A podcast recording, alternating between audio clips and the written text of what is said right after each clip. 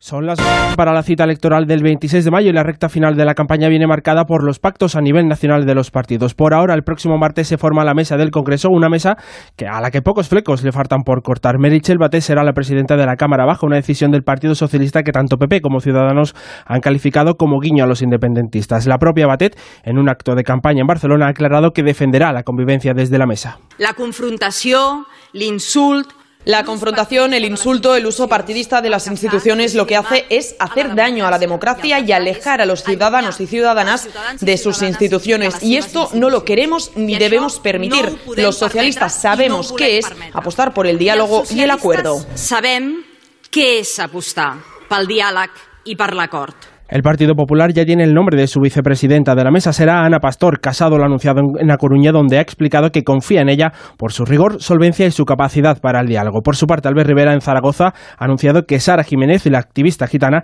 será la vicepresidenta que elija Ciudadanos. Nosotros vamos a proponer una candidata. Creo que hace falta frente a la desigualdad, frente al privilegio, frente a quien defiende referéndums como Meritxell Batet, yo creo que tiene que haber una candidata, una mujer al frente de esa candidatura que represente a todos los que queremos igualdad y esa candidatura va a ser Sara Jiménez, que está aquí con nosotros.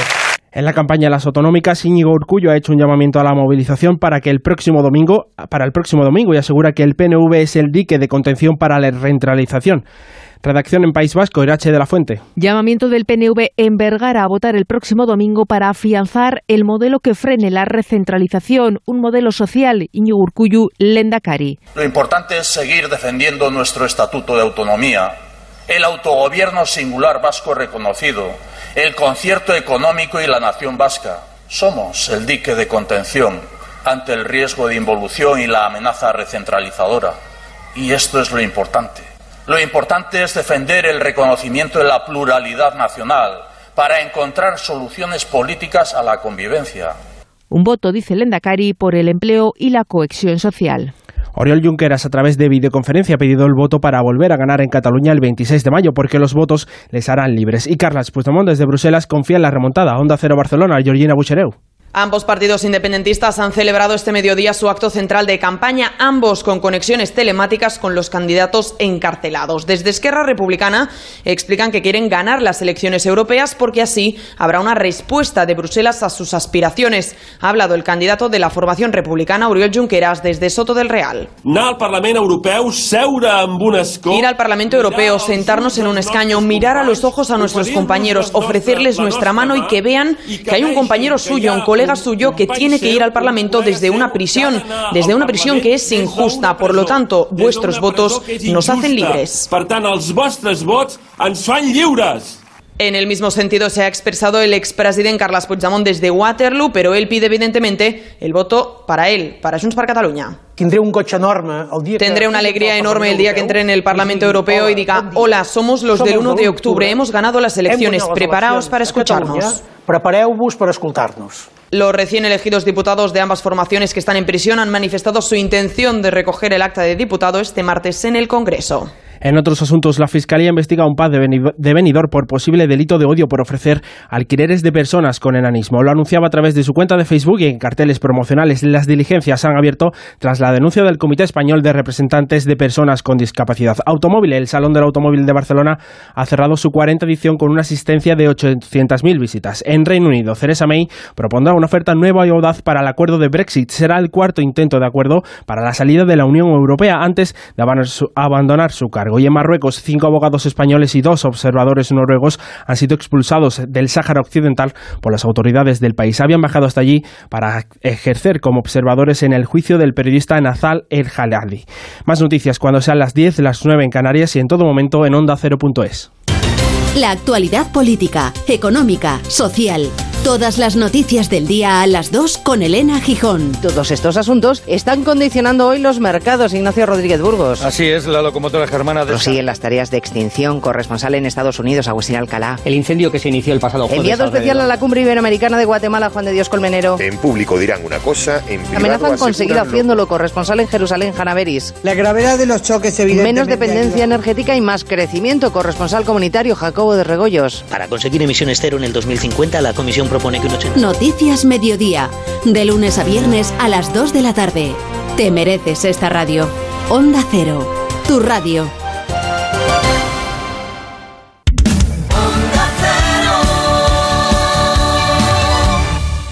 En Onda Cero, en marcha, con Javier Ruiz. Me duele España. Nos duele España. Eurovisión nos ha puesto un tanto unamunianos. ¿Qué le vamos a hacer? Pero es que ya van tantas, son tantas las veces, las ocasiones, en las que hemos quedado en el pelotón de los torpes y ganan siempre los mismos. Desde, desde, que la Unión de Repúblicas Socialistas Soviéticas, la URSS, se desmembró, los antiguos estados soviéticos se votan unos a otros y los países escandinavos tampoco andan demasiado lejos. La verdad es que lo de Eurovisión no es algo que uno siga especialmente, entre otros motivos, porque ya tuve mi trauma infantil con Remedios Amaya, que salió descalza al escenario con A quien maneja mi barca y perdió no solo los zapatos, sino también casi el nombre de artista. Zero points, como gusta decirse en estos casos, los últimos con Turquía. Pero es que hemos andado el tiempo, hemos cambiado de estilos y siempre pasa lo mismo. Yo creo que España debiera salirse de Eurovisión. Primero, por buen gusto.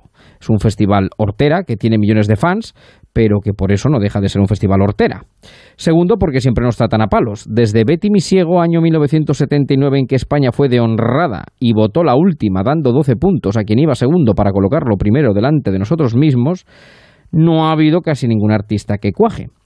O no nos quieren, o no tenemos quien nos vote, o vaya usted a saber. Ya ni Portugal ni Andorra, que como no hace falta comprar transistores y se escucha la radio por el móvil, pues se han olvidado de nosotros. Yo creo que Eurovisión nos gusta a los españoles porque nos va mm, con esa vena masoca que nació en la leyenda negra y que prende cada vez que nos la tragamos como sables. La, leyenda negra fue un invento de los ingleses para desgastar al imperio español de Felipe II y curiosamente les funcionó. Es de las ocasiones en que la propaganda más eficazmente eh, funcionó porque dura hasta nuestros días y nos creemos que somos los peores, diferentes, distintos, que no tenemos remedio y así estamos, todo el día dándonos palos unos a otros y preguntándonos quiénes somos y a dónde vamos. El filón de los nacionalistas han encontrado en esto, a la vista está. Bismarck, el canciller alemán Otto von Bismarck, en el 19, dejó dicho que España era la nación más fuerte del mundo porque llevaba toda la historia intentando separarse sin conseguirlo. Yo creo que Eurovisión nos da lo nuestro, lo que necesitamos, lo que nos hace falta, porque nos va la marcha. Pero desde luego, si por mí fuera, nos salíamos, nos volvíamos como el Lauti y murió el festival. Eso o mandábamos al chiquilicuatre cada año. Eso antes que aguantar la Macedonia de San Marino por encima. Efectivamente, hoy nos duele España.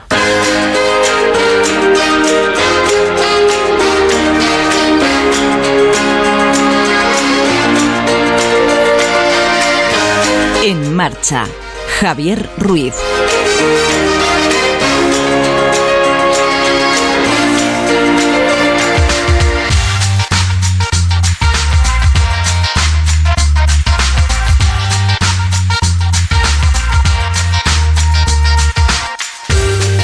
¿Qué tal amigos? Muy buenas noches, ¿cómo están? Bienvenidos cuando pasan 8 minutos de las 9, las 8 en Canarias, de este domingo 19 de mayo del 19, el día en el que el Madrid, si hubiera tenido un poquito más de tino acierto, hubiera jugado la Final Four, pero cayó finalmente, cayó finalmente después de haber tenido el partido casi en la mano, cayó con los del CSK de Moscú. Y entonces, bueno, pues del mal el menos. Aquí estamos nosotros hasta las 11, hora en la que llegará de nuevo los servicios informativos de Onda Cero.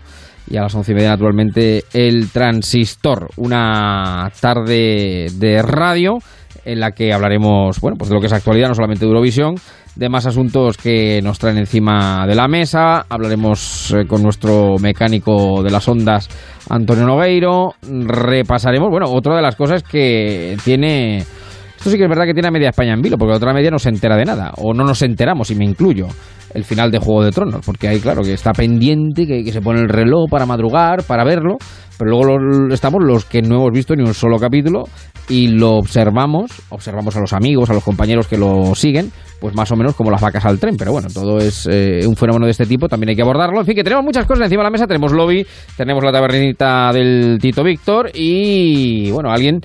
También hoy hablaremos con Daniel Dijes, uno de los que participó en Eurovisión hace algunos años, eh, en este tiempo de radio en marcha que ahora comenzamos. De aquí, como digo, hasta las 11, recordando a los oyentes que tienen una forma de ponerse en contacto con nosotros, un grupo de Facebook, eh, el grupo de En Marcha con Javier Ruiz, ahí nos pueden buscar y pueden comentar lo que estemos hablando, de lo que estemos tratando, es grupo, no página, y un Twitter que es arroba en guion bajo marcha, también ahí nos pueden encontrar. Como siempre empezamos con música y hombre, hoy pues podemos empezar con la venta, pero visto lo visto, eh, pues yo creo que nos vamos a ir un poco más atrás. Nos vamos a ir al año 1969, el último en el que este país ganó, bueno, de forma compartida, ¿eh? porque Maciel lo ganó en solitario, pero eh, Salomé lo ganó junto a otros países, creo que fueron cuatro, pero ganó en definitiva. Y pese a todo, esto es como cuando el aficionado de los toros sale renegando de la plaza y dice no vuelvo, no vuelvo y al final siempre vuelve. Eh, pues esto es lo mismo, ¿no? Eh, no vuelvo, no vuelvo, no vuelvo. Todos los años decimos lo mismo y al final volvemos. Pero bueno, pese a todo, aquí estamos viviendo y sintiendo la radio cantando.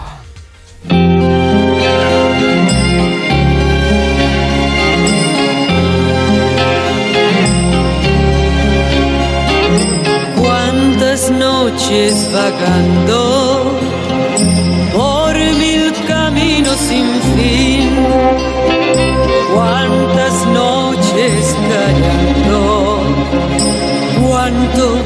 te quise decir. Una profunda esperanza y un eco lejano me hablaba de ti. Desde que llegaste ya no vivo llorando, vivo cantando, vivo soñando. Solo quiero que me digas qué está pasando, estoy temblando de estar junto a ti. Que llegaste ya no vivo llorando, vivo cantando, vivo soñando. Pero me pregunto que tu amor hasta cuándo podré guardarlo muy dentro de mí.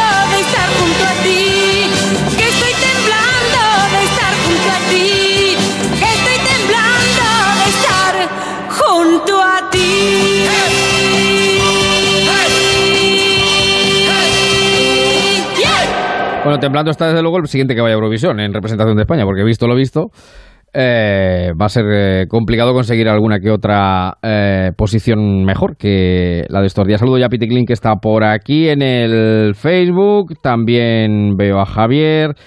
Veo a Jesús, en fin, a todos los marcheros que se van incorporando, pues les damos la bienvenida y les invitamos a que se sigan enganchando a la radio en, este, en esta tarde de domingo, en la que ahora nos ponemos sobre ruedas. En marcha, Onda Cero.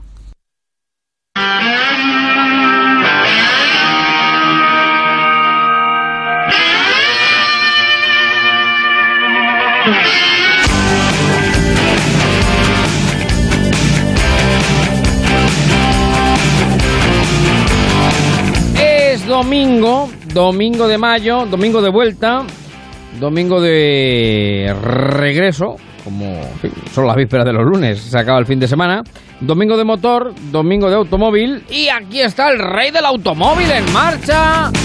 Antonio Nogueiro, ¿qué tal? Muy buenas tardes, Muy noches buenas ya. tardes, querido Javier. ¿Cómo Buenas te va la vida, noches. querido amigo? Pues estupendamente, maravillosamente bien. Aquí encantado de estar con todos nuestros queridos oyentes y con nuestro maravilloso grupo de Facebook, que nos siguen exacto. todo el año eh, este programa. Así es, tenemos novedades del mundo del motor, tenemos cositas que comentar Sí, con hay- los oyentes. hay bastantes La verdad cosas. que materia siempre hay, porque materia siempre hay. Es, es- es muchísima y materia. siempre que podemos buscamos el hueco para hablar de ello.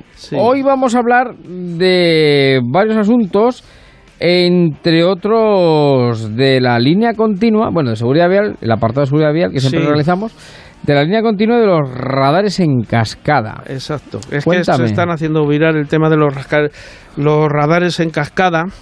Eh, la gente, bueno, pues está diciendo, hay un radar en una carretera en Sí. el cual se está limitada a 90 y lógicamente ese radar existe fijo. Bueno, pues, eso que, es- que no lo sabemos todos, que es Eh. dónde está Sí. y la gente lo respeta, pero es que a continuación supera la velocidad, etcétera, etcétera. Y es donde eh, la, la Guardia Civil y agentes de tráfico pues ponen otros radares móviles. Claro, diga, bueno, vamos por partes como llega el disipador. El, eh, cuando hablas de 90, estamos hablando realmente de, de- toda la carretera convencional, Sí, de las carreteras nacionales. las nacionales, se de bajado doble todas. sentido, Sí, la- se la ha vía- bajado la de vía 100 rápida, a 90. Exactamente, la Eso vía es. rápida incluida, ¿eh? Ujú. incluida la vía rápida que antes era 100 baja a 90. Bueno, pues es que esto tiene, no tiene una solución. Claro, tú hablas de radares en cascada porque es decir, hay radares que están señalizados, Sí. Que Pero- todos sabemos dónde están Eso y es. lo pasamos. pero el problema es que, bueno, es decir, eh, bueno, problema o la situación que se produce es que como se sabe dónde están, se aminora la velocidad, Exacto. pero la Guardia Civil, ordenada por la Dirección General de Tráfico, Sí. se coloca, digamos, 2, 3, 4 kilómetros más adelante Exacto. para pillar al que decelera porque llega el radar, pero una vez pasado el radar vuelve a acelerar, ¿no? Exactamente. Luego, pero, pero a cifras que son realmente muy altas. Hay vehículos que han sido cazados en esas, con esos radares pues a velocidades muy, muy, muy superiores a la vía. ¿Cómo se soluciona esto? Pues cumpliendo las normas, Javier. Si estos radares están ahí, Mm. pues eh, siempre lo he dicho, hay que adaptar la velocidad a las condiciones de la vía y si una vía te dice que hay que ir a 90, pues, pues tienes que ir a 90. Mm. Si es que no tiene otra solución, ¿entiendes? Lo que no es normal que haya un radar que limita la velocidad en una vía a 90 y que 10, 10 kilómetros más allá lo cojan a 140. Bueno, y la línea continua. La no- línea continua, la línea continua, Javier, es, eh, es, una, es un tema muy serio porque últimamente estoy observando que la gente la respeta poco. La línea continua solamente se puede rebasar, ojo al tema, vehículos que estén movilizados. Lógicamente, te encuentras un camión averiado y puedes rebasarla siempre y cuando las condiciones del tráfico te la permitan. Adelantar a los ciclistas se puede, guardando un metro y medio de, de separación. Ojo a esos ciclistas que se meten en las autovías que están prohibidos. Eso jamás se debe hacer. Se lo digo a los ci- al colectivo de ciclistas. Que, ojo al, co- al colectivo de ciclistas que cumplan las normas, ¿eh? para que luego los demás se las cumplan a ellos.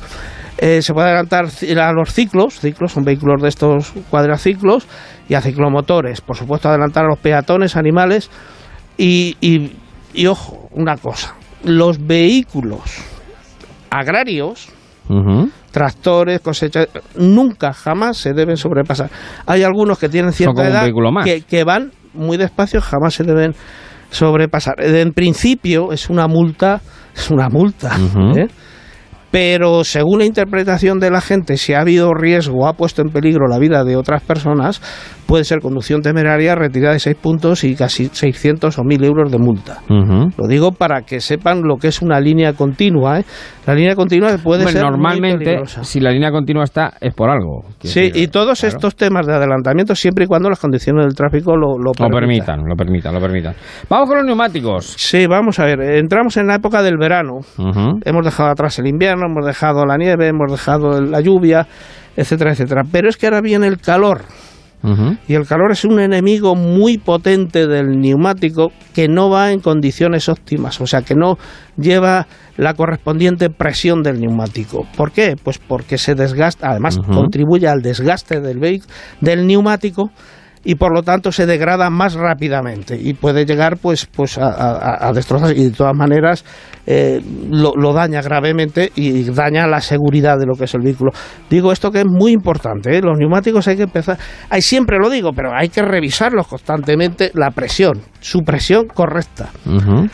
Quería hablarte, Javier, de un pequeño apunte a los conductores que tienen que pasar la ITV de los motores turbodiesel Sí. Que son motores modernos, ¿eh? que van dotados de GR, filtro de partículas, eh, que en algunos casos, por el control de emisiones tan, eh, tan riguroso que se, ha, que se ha establecido en este tipo de motores, los vehículos están en perfecto estado. Sí. Pueden ser rechazados por la ITV ¿Por? porque llegan casi al límite de la emisión de humos.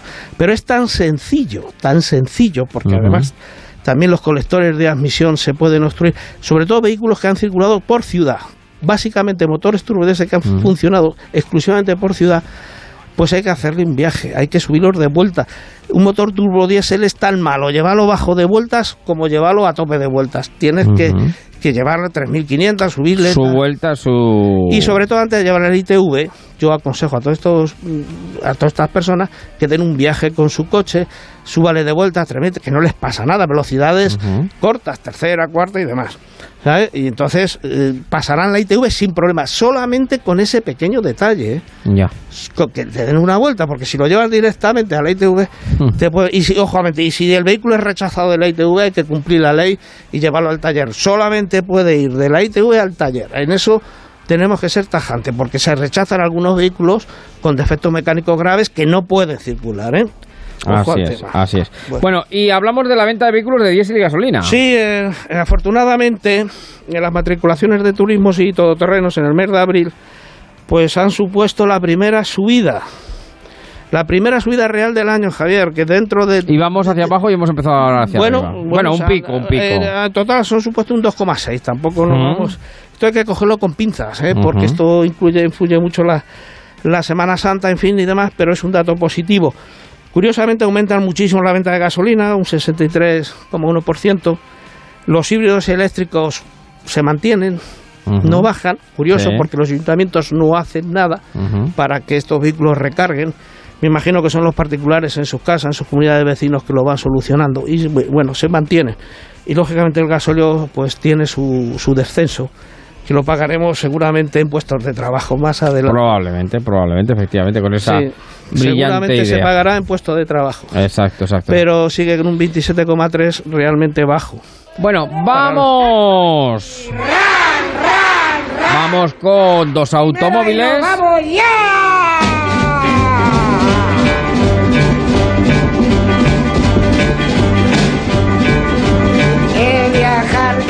Placer.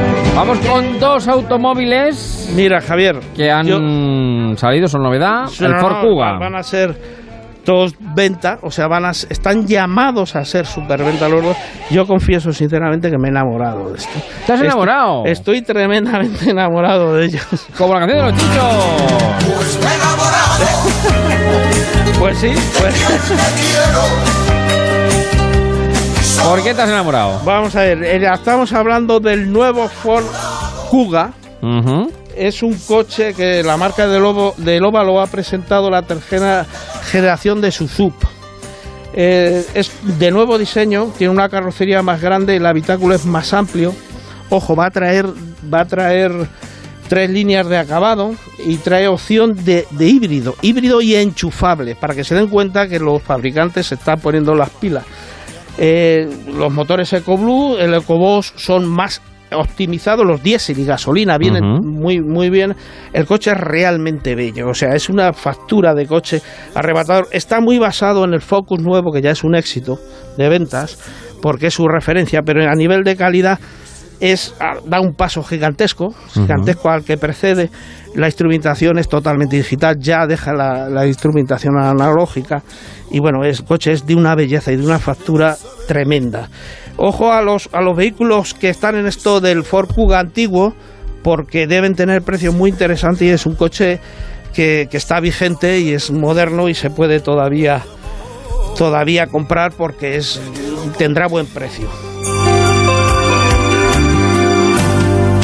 Bueno, y me hablas también del 208. Javier, el 208 es un antes y un después del- de, este, de este coche. A mí me recuerda cuando en los profundos 80 apareció el 205. Era totalmente revolucionario en su momento. ¿eh? Co- cohabitaba, imagínate, con el R5, 127S y demás. Imagínate cómo apareció. Este coche es tremendamente bello, es más joven, es mucho, es- está dedicado a la gente joven, es mucho más deportivo. Eh, va a estar a la venta en el verano. Tiene una nueva plataforma, bien eléctrico. ¿eh? Lógicamente tardará más en llegar, pero viene también eléctrico para que te des cuenta. Y, y- y luego la, la instrumentación en este caso es 3D, Javier. O sea, los relojes, olvidaros ya, a la gente joven le va a maravillar. Es, bueno, el coche es bonito, pero bonito no, se sale. O sea, para que te hagas una idea, las luces que van a llevar de LED de posición son como las garras de un león. Está muy basado en la exitosa berlina 508 pero este coche yo creo que va a ser una referencia en el segmento, ya lo es. La calidad se acerca a vehículos premium con precios realmente no sabemos los precios, pero no creo que se va a alejar mucho de lo que debía ser un coche de, gran tirada, de gran porque se ha asegurado Peugeot con este coche un éxito sin precedentes es un coche que te enamora, enamora a los, a los mayores. tenemos fotos, eh, a los jóvenes va a ser arrebatador. Pero yo, vamos, si tuviera que comprarme un coche ahora, yo me esperaría este coche. Es bonito por donde lo mires. Y va a ser enchufable. Para los ecológicos viene enchufable. Viene híbrido, gasolina, diésel y una factura, una belleza y sobre todo, sobre todo, muy deportivo, muy deportivo. Nos recuerda a los Peugeot de la época dorada, de los rallies y demás. Creo que aquí ha dado en la Diana Peugeot y, se sale. Es un coche increíblemente bonito.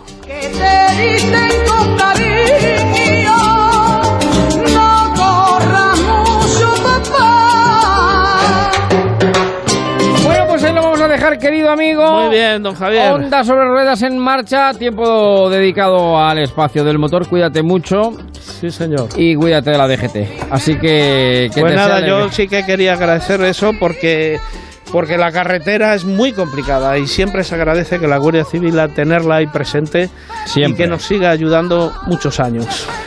Que te sea leve, querido amigo. Bueno, un abrazo. Un fuerte abrazo. Seguimos en marcha en Onda Cero.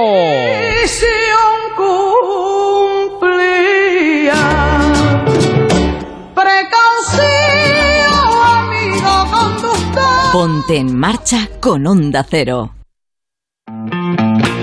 agitada tarde. En estos momentos son noticias de esta hora, vivas, en movimiento. Vamos entonces a atender a ellas ordenando esa actualidad que se solapa, intentando que no se atropelle. Lo primero. La brújula. Seguimos cada noticia. Vivimos el presente. Directo ahora mismo el discurso del rey, del jefe del Estado.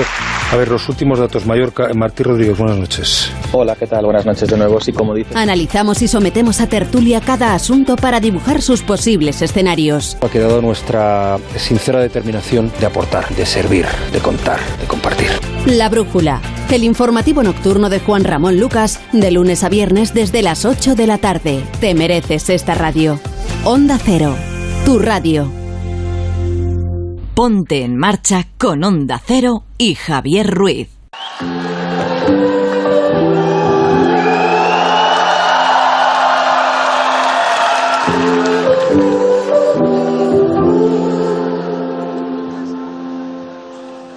broken heart is all that's left. I'm still fixing all the cracks.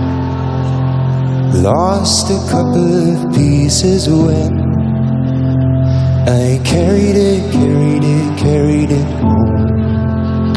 Pues son 28 los minutos que pasan de las 9, las 8 en Canarias. En esta tarde de domingo, 19 de mayo, estamos en marcha en Onda Cero. Y después de ponernos sobre ruedas, de motorizarnos, pues me van a permitir que salude, que abramos el espectro, el juego por la banda. Y de las buenas noches a Paloma Gallego. ¿Qué tal, Paloma? ¿Cómo estás? Hola, ¿qué tal? Muy buenas noches. ¿Esto es verdad? ¿Esta es la canción que ganó ayer Eurovisión? Esta sí, Holanda, el representante holandés Duncan Lawrence. Aquí está la mejor canción de Europa. Ah, mm, yo he de reconocer que era mi favorita. Eh, yo este año apostaba por conseguir un puesto mejor de, con España, con Miki, pero esta era mi favorita. Eh, yo creo que es de las mejores eh, canciones que había este año. Tú bien has dicho al principio que me ha hecho mucha gracia que es un festival nortera. Pues sí, lo es. Y por eso gusta. Porque todos nos gusta ir a conciertos, a ver a los eh, artistas que nos gusta. nos encanta ponerlos la música en casa. Ese, ese, ese, lado ya lo tenemos cubierto. Pero este festival, pues es muy divertido para pasar un buen rato. y sobre todo, pues porque muchas veces te encuentras con propuestas muy arriesgadas, muy transgresoras, muy diferentes, muy frikis muy insoportables, pero de vez en cuando también encuentras algo que te gusta. Y, a mí es lo que más me encanta de Eurovisión, pues que te diviertes. Bueno, yo lo más productivo que he sacado este año de Eurovisión, que no la vi, eh, es alguna cena que he visto por ahí, con banderitas, con, en fin, Sí, muy sí, bien sí, sí, puesta. eh, que está. Sí, fin, sí, yo que- celebré una cena eurovisiva cumpleañera anoche sí. y todos los platos del menú eh, eran algunos de los platos más conocidos de Sí. algunos de los países participantes en Eurovisión. Fallé con Portugal porque no pensaba que no iba a llegar a la final con su pate de Sí, sardinas, pero sí, todo con su correspondiente banderita en la mesa. Una, claro. digamos que una Eurovisión gastronómica, ¿no? Por supuesto que también, también, también se puede celebrar. Ya que no pudimos celebrar nada más, pues por lo menos la gastronómica la ganamos. Bueno, ahora si quieres hacemos un poquito repaso, remix de lo que fue Eurovisión, pero hemos contactado con alguien que estuvo hace unos años y a ver si se acuerdan ustedes. Algo pequeñito, algo chiquitito. Una rosa blanca, una caricia, un beso dulce y un perdón. Algo pequeñito, algo chiquitito. Un gesto tierno, una mirada, un abrazo, una flor, algo pequeñito. Nos saluda Lola que se une a los amigos de En Marcha en el Facebook. Dice nuestro querido Juan Raimundo, dice, no demonice Eurovisión, aunque sea porque nos une a los españoles, aunque sea para despellejar a los nuestros. Cierto es que cada generación tiene su estilo de festival favorito, que coincide con nuestro estilo de música. Quiero ver a España ganar Eurovisión como vi ganar el Mundial. Totalmente de acuerdo. Pequeñito. Bueno, y eh, fue Daniel Dijes quien llevó este tema de algo pequeñito al Festival de Eurovisión del año 2010. Pues sí, mostró algo pequeñito desde Oslo y a toda Europa en 2010, pero consiguió algo muy grande, que es encandilar a España. Eso sí quedó en un decimoquinto puesto, con 68 puntos, que desde luego echamos muchísimo de menos. Es Hombre, cantante claro. y actor. Vamos, vamos, vamos, vamos, como para, para ponerle un pero. Eh, le conocimos en el Club Megatrix eh, hace Sí. ya tiempo. Eh, le vimos en numerosas series, como en Hospital Central o en Ana de los Siete, y le hemos escuchado en sus discos, también en numerosos musicales en los que ha participado, como La Bella la Bestia, y hasta hace muy poco Los Impresionante, ¿eh? Sí, sí, sí. impresionante, impresionante Eh, su faceta de, los de musicales, ¿eh? Sí, sí, Sí, además impresionante. hay que escuchar solo para eh, detectar la voz, el vozarrón que, que tiene, el gusto que tiene también al, al cantar. Y hace poco, bueno, pues hasta hace poquito lo hemos visto en el musical también de Los Miserables, cruzó el charco para ello y allí sigue. Por cierto, es también un gran imitador, porque estuvo en Tu cara me suena, quedó segundo eh, y nos dejó imitaciones, bueno, fantásticas de Montserrat Caballé o de Nino Bramo. Así que hoy le vamos a saludar con esa diferencia horaria y Mm. para hablar un poquito de Eurovisión, de su paso, de qué significó eh, y analizar qué está pasando, por qué mm, a Europa y a Australia no les gusta España en Eurovisión. Daniel Dijes, ¿qué tal? Buenas tardes, noches aquí, Buenas. tardes allí, en México, ¿no? Que es donde ¿Qué estás. tal? ¿Qué tal? Sí, sí, hoy, bueno, días. Eh, días, ¿Qué tal sí, estáis? sí. Bien. Muy bien, pues oye, encantadísimo que nos hayas atendido, que hayas aceptado la invitación. Eh, ¿Viste Eurovisión eh, o no, no pudiste ayer? Sí, sí lo vi, vi, vi, vi, vi del- de, del- de mitad para adelante. Lo vi Ajá. todo, vi hasta las votaciones, todo. Bueno, ¿Y la- qué te voy a decir? ¿Qué, qué voy a decir que no sepáis? ¿Qué voy a decir? Ya. Yo, yo, yo, yo la, yo la pregunta, yo, yo soy, fin, Eurovisión lo observo como fenómeno, sobre todo, pero es que no gusta España en Europa o, o, o, o- o qué pasa, no sé, no sé qué no sé, no sé qué está pasando, no sé qué está pasando. Yo yo yo pensaba con un 15, yo decía, ay, con un 15 y tal. Y la verdad es que niña cuanto bonita. más cuanto más van pasando años, digo, joder, qué bien quedé.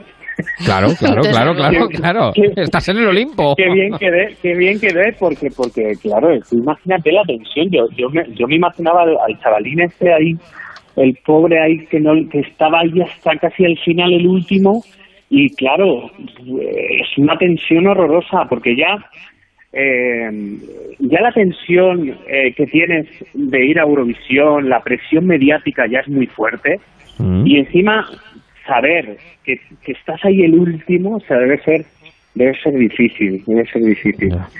Y Daniel, tú que has estado allí, eh, bueno, es verdad que la- las votaciones los últimos años eh, para España es como una travesía en el desierto, o sea, es un, un horror. Pero tú que has estado dentro, eh, ¿cuál es tu, tu teoría? Porque se habla mucho de, de los temas políticos, eh, lo decías tú además eh, al principio, Javi, eh, esa explicación del desmembramiento de la URSS y demás, que se votan siempre entre unos y otros, entre los mismos que siempre hay países que parten como favoritos favoritos, da igual lo que lleven, ¿no? Suiza, Suecia, siempre andan ahí eh, entre favoritos. Dentro también se comenta esto de, pues este país siempre vota este, o yo sé que este no me va a votar, más allá de, de lo que, de la canción que se lleve. Bueno, Uribarri sí que lo decía. Uribarri decía, ahora van a dar, eh, ahora van a dar cinco puntos a Francia. Decía, pero ¿por qué, ¿sabes? Eh, pero, pero sí es verdad que yo, yo fui después tres años jurado de, de, de, Eurovisión eh, con España. Y yo os, juro que las puntuaciones que nosotros dábamos eran las puntuaciones que, que salían en televisión, o sea, del jurado. Entonces, hasta cierto punto, no puedo, yo no puedo decir hay un tongo o no hay un tongo, porque si es verdad, y nosotros, y nosotros los españoles, por lo menos, sí, que sí que votábamos a los que realmente nos gustaban, ¿sabes? Eh, no había consigna, no había consigna, vamos. No había ninguna consigna, no, no votábamos a Francia por ser vecinos, ni a Portugal por ser vecinos. Si la, si la de Portugal era buena, le votábamos, si no, no le votábamos. De hecho, es que estuve tres años, ya te digo yo que, que en los tres años eh, no, no, no hubo ninguna coincidencia, es decir, voto a Portugal, ¿no? No, no. Nosotros por lo menos no. Igual los países de arriba, pues igual sí tienen ahí sus cosas, porque sí es verdad que lo de ayer fue bueno, lo de que quedase San Marino por encima de nosotros, eso mm, no, lo vamos a superar en la vida. ¿eh? no, porque a ver, la canción te podrá gustar, te podrá gustar. La, canción de, de Mickey, Mickey se llama, ¿no? Yo sí, sí, Mickey, Mickey, Yo, lo, yo lo siento porque como estoy en México estoy súper perdido, estoy perdidísimo mm, este año. Mm. Pero, pero sí, eh, eh, te puede gustar la canción, no te puede gustar, te puede, te puede gustar la voz más, te puede gustar menos, no lo sé, pues, igual que todas las canciones, pero es, es, es inevitable que la canción era muy eurovisiva y muy no para ganar pero sí para estar entre los diez primeros mm. porque era una canción además muy divertida y la gala ayer no era la alegría de la huerta. No, no, no, no, no. Yo lo que he podido había cada uno, había cada dúo por ahí también. Más bien invitaba a la somnolencia, invitaba a meterse la No, no, por eso, sí, sí. De hecho, yo, de hecho yo, yo puse un tweet, que yo puse, eh, cuanto más veo la gala, más veo que España tiene todas las de ganar porque porque si es verdad que eh, estabas esperando a que saliera Miki ya a cantar su canción, mm. que lo hizo maravilloso, con una estrella que tiene ese chico, un rollazo que tiene, y, el chico, no sé, a mí me gusta mucho. Sí. No, Oye, no, no, podía, no podía hacerlo mejor. Eh, eh, además, el hecho de que nos tocara la última posición es que al ser una, una canción muy verbenera, muy de pachanga, porque la verbena es muy nuestra. Bueno, mira, eh, el colofón, el colofón de la verbena, ¿no? Porque es verdad, como dice Daniel, que fue una gala con canciones un poquito que nos echaban a, dormir y fue la explosión final. La canción, todo el espectáculo, no desafinó una nota. Se puso todo claro, en, el Green Room, todos los países haciendo la conga y luego no nos vota ni Cristo. Sí, sí, sí. bueno, yo tuve, yo tuve una cosa muy parecida también con, con Grecia a mí Grecia, bueno, yo, yo en, los periodistas, en los, las votaciones que eran los periodistas, yo me quedé el sexto, pero así. Y después con Grecia, a mí Grecia me da un premio como el OGAE se llama, ¿cómo se llaman? No, OGAE no, ¿cómo se llaman los, los, los fans de Eurovisión OGAE, no? Los de Suecia, o sea, los de Grecia. Bueno, pues me dieron el premio a la canción que más gustaba en Grecia. Y yo decía, bueno, digo, bueno, Grecia, Grecia me va a dar 12, 14 puntos me va a dar Y, y no me dio ni uno. No me dio ni uno. Y Portugal, sin ¿eh? embargo, no hay que lo entienda. Portugal, Portugal me dio 12, ¿sabes? Y tampoco había, tampoco, no sé, tampoco me habían venido muchos portugueses a cantar el algo pequeñito. O sea que nunca, nunca sabes, nunca sabes. Y de tu paso por Eurovisión, ¿con qué te quedas, eh, Daniel? Bueno, que tuvo el altercado, ¿verdad? Que demostró eh, mucho temple en el escenario porque le salió el, el, eh, espontáneo menos gracioso y tuviste que volver a empezar la actuación. Bueno, pues mira, yo me quedo con mi carrera. Yo me quedo que he estado en Brasil haciendo miserables, ahora estoy en México haciendo miserables acabo de terminar, estoy grabando la serie de Hernán Cortés. O sea, yo me quedo que con que después de ir a Eurovisión fue un trampolín para mí a la hora de pues de eso, de empezar otros proyectos que la gente me conociera. y sí es verdad que después te lo tienes que currar y tienes que ser bueno en tu trabajo para mantenerte y seguir trabajando. Pero yo me quedo con todo lo, lo bonito que me ha dado y todo lo que, lo que me ha venido después. Y Daniel, tú le has, cogido, ¿le has cogido tirria a algún país en especial? Dices, no voy a volver a pisar ese país de vacaciones porque no me dio ni un punto, o, no, o no. No, le has cogido esa tirria. No, no, no. No, soy, soy la persona menos rencorosa del mundo. No, no, ¿por qué? No, no, no. ¿Qué va? Si, si a mí eh, me salieron fans de, de, de Suecia, de Grecia, de Alemania, de, me salieron fans de todo de toda Europa y de México también. Yo he venido a México y el, día de la rueda de prensa de Miserables, el primer periodista me, decía, hola Daniel, algo pequeñito y tal, y era, me hizo mucha ilusión, ¿eh? al otro lado del charco que... Entonces, bueno, eh, es que es lo que te queda, el cariño del público. No, yo no tengo tiene, hombre. bueno, españoles, llenemos Rusia y Bielorrusia este verano. Rusia y Bielorrusia. Sí, sí, sí, yo creo que sí, que, son los únicos que, lo votaron. Eso es, eso es. Que son los únicos, ¿no? Sí, sí, sí. Bielorrusia 6, Rusia 1, o sea que sí, sí, así fue. Yo soy un desastre, yo tengo muy mala memoria, pero yo creo que a mí me decían que había países que habían votado que nunca votaban España. Entonces, creo que era Suecia, creo, no sé quién fue. Pero hubo como dos o tres países que decían que es raro que hayan votado a España. Así que es que, pues mira, algún, algún día llegaremos con algo que de repente eh, energéticamente esté eh, eh, por el cielo y por las energías y por los astros colocado y de repente nos quedaremos los primeros. Aunque pues seguramente. Nos cueste 20 años más. Seguramente, seguramente, seguramente.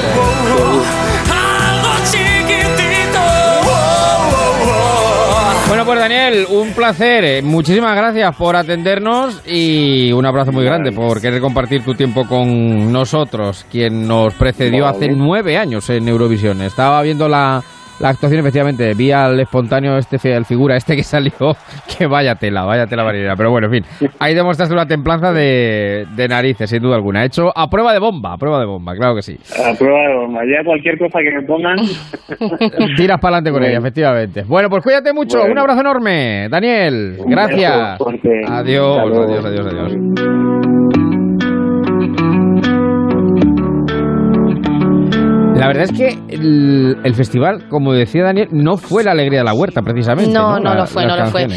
Y es, lo que decíamos, siempre hay algún grupo solista que, destaca. Por ejemplo, ayer Islandia, con esa apuesta tan transgresora. Siempre hay alguien que, bueno, pues se lleva la etiqueta de transgresor o de, o de friki que anima un poco, digamos, eh, el, cotarro. Decía Daniel que estuvo como jurado profesional y también hay que destacar la diferencia entre la puntuación del jurado profesional de cada país con el televoto. Eh, eh, hay que recordar que ayer Alemania no recibió ni un solo punto de, Eso me llama mucho la atención porque cuando entra el televoto se le da la vuelta a la tortilla. Sí, lo, mueve todo, lo mueve absolutamente todo. El año pasado también ocurrió y este... Lo cual esto eh, lleva a pensar una de dos, o que la crítica, eh, lo de siempre, ¿no? Que, los gustos de público y crítica no coinciden nunca. Exacto.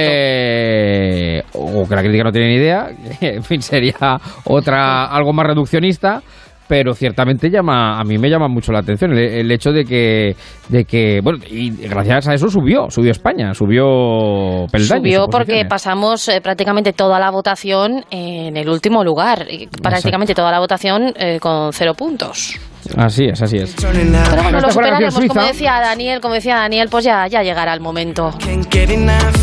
Esta digo que fue la canción suiza.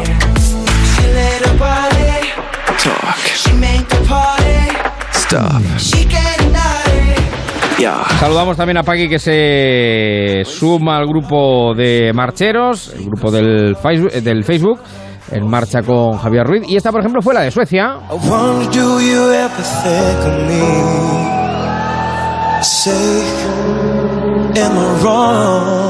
Yo creo que eh, he encontrado Siempre la son favoritos perfecta. porque sí, ¿eh? Siempre son favoritos porque sí. Sí, sí, sí, sí. Pero yo digo que yo creo que el festival de ayer es la fórmula perfecta contra el, in- contra el insomnio. Yo creo que entonces nos lo ponemos en bucle y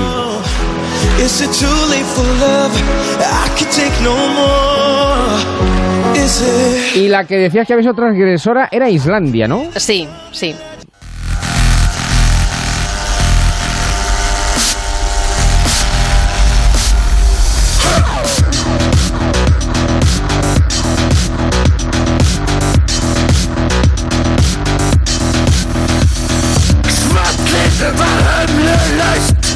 Yo recuerdo también que hubo un año que ganaron también unos que iban de monstruos y Sí, sí, sí, sí. O sea, te digo, bueno, fueron transgresores, eh, tenían mucho apoyo precisamente por eso, por, presentar algo diferente. También lo fueron a la hora de las votaciones porque eh, mostraron una bandera palestina en, eh, en mitad de la gala, en mitad de las eh, votaciones. También Madonna, que por cierto también fue trending topic ayer por, los, por la desafinación, mostró dos eh, banderas de Israel y de Palestina en el espectáculo que, que montó.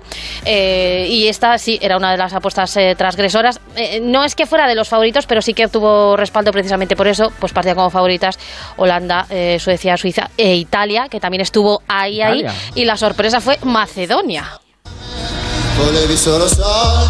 Casi Italia. Sí.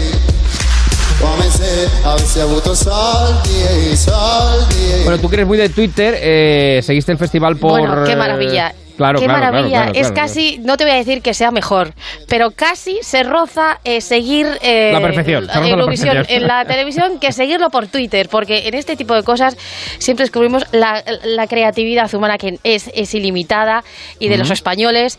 Y bueno, muchísimos memes, eh, similitudes entre cantantes, por ejemplo, con Ronaldo, incluso con Isabel Pantoja, en fin, p- canciones que se parecían mucho, por ejemplo, la de Chipre a la del año pasado de, también de- del mismo país. Así que fue muy divertido, lo ha sido también durante parte de la mañana, dividido entre quienes defienden que Miki no lo pudo hacer mejor y que la canción no estaba tan mal como para quedar donde quedó, quienes dicen, mira, hasta aquí, cortamos, tomamos un descanso, ya volveremos cuando nos tenga un poco, un, un poco más de aprecio, y quienes piensan que, eh, bueno, pues que la canción no era la más adecuada y que eh, está ahí por, por motivos eh, propios. Bueno, y Holanda, ¿no? Holanda que ganó y Australia, que también era una de las favoritas, una cantante lírica. Oye, ¿por qué Australia participa en Eurovisión? ¿Desde cuándo Australia es Europa? Que es una es que hay, no, no, pero es que hay también países. ¿Eso va por la eh, eh, hay ¿Por qué va países también invitados. Claro, que no lo sé. Eso ya me, Y hay me- otros países que pasan directamente a la final y otros que tienen que pasar por las semifinales que se celebran unos días antes y que también eh, tienen muchos, muchos seguimientos cuando ya mm, lo- los frikis frikis de Eurovisión, digamos, Sí. desde que son elegidos en su país, conocen ya no solo al que ha sido elegido, sino a los otros candidatos. Eh, pero para una gran mayoría se dan a, se dan a conocer pues estos días también antes de, de semifinales. Así que Bueno, pues Eurovisión 2019 que ya es historia, sí afortunadamente. porque fíjate, de, Sí. eh, si nos ponemos a pensar cuántas canciones hemos visto en Eurovisión, ¿cuántas somos capaces de recordar? Pocas. O sea que, por supuesto, que esto ni no a- acaba con Moreno. la carrera de nadie. Azúcar, pues Azúcar Moreno no quedó tan Claro, mal. ¿eh? quintos, quintos, quintos. que sí, sí. quintos, quintos y quedaron, fueron, quintas fueron los pri- las quedaron. primeras en actuar, fueron las primeras en actuar, quiero recordar. O sea que, fíjate, bueno, Julio Iglesias Sí, que sí. quedó cuarto, aparte de las veces que hemos ganado con Masiel, con Salomé, con ese empate a cuatro, eh, y Mocedades, que para mí fue una de las mejores canciones, Eres eh, tú, que es Eres tú, que ¿no? quedaron también segundos. Pero fíjate cuántas canciones recordaremos, pues algunas que sí lo merecen, el resto no, con lo cual, pues eso, Eurovisión para divertirse. Para echar una tarde, noche de sábado, Madrugada, madrugada. madrugada, madrugada, sí, sí. Bueno, hemos llegado ahí 49. Dame un segundito que vamos ahora con otra cosa que nos tiene en vilo. Bueno, a algunos le tienen en vilo, a media España, la otra media, la- los que no sabemos. medio eh, mundo, medio mundo. o medio mundo. Pues el otro medio que miramos Juego de Tronos como las vacas al tren, pues estamos pues un poco a la expectativa. Pero dame un segundo. En Onda Cero, en marcha, con Javier Ruiz.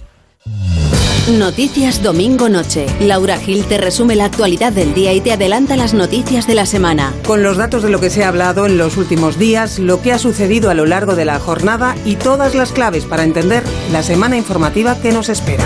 A las 11, Noticias Domingo Noche con Laura Gil. Te mereces esta radio.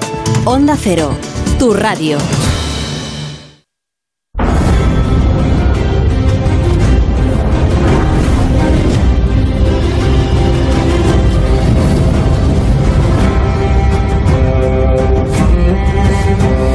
10 minutos habremos llegado a las 10, las 9 en Canarias, estamos en marcha en Onda Cero.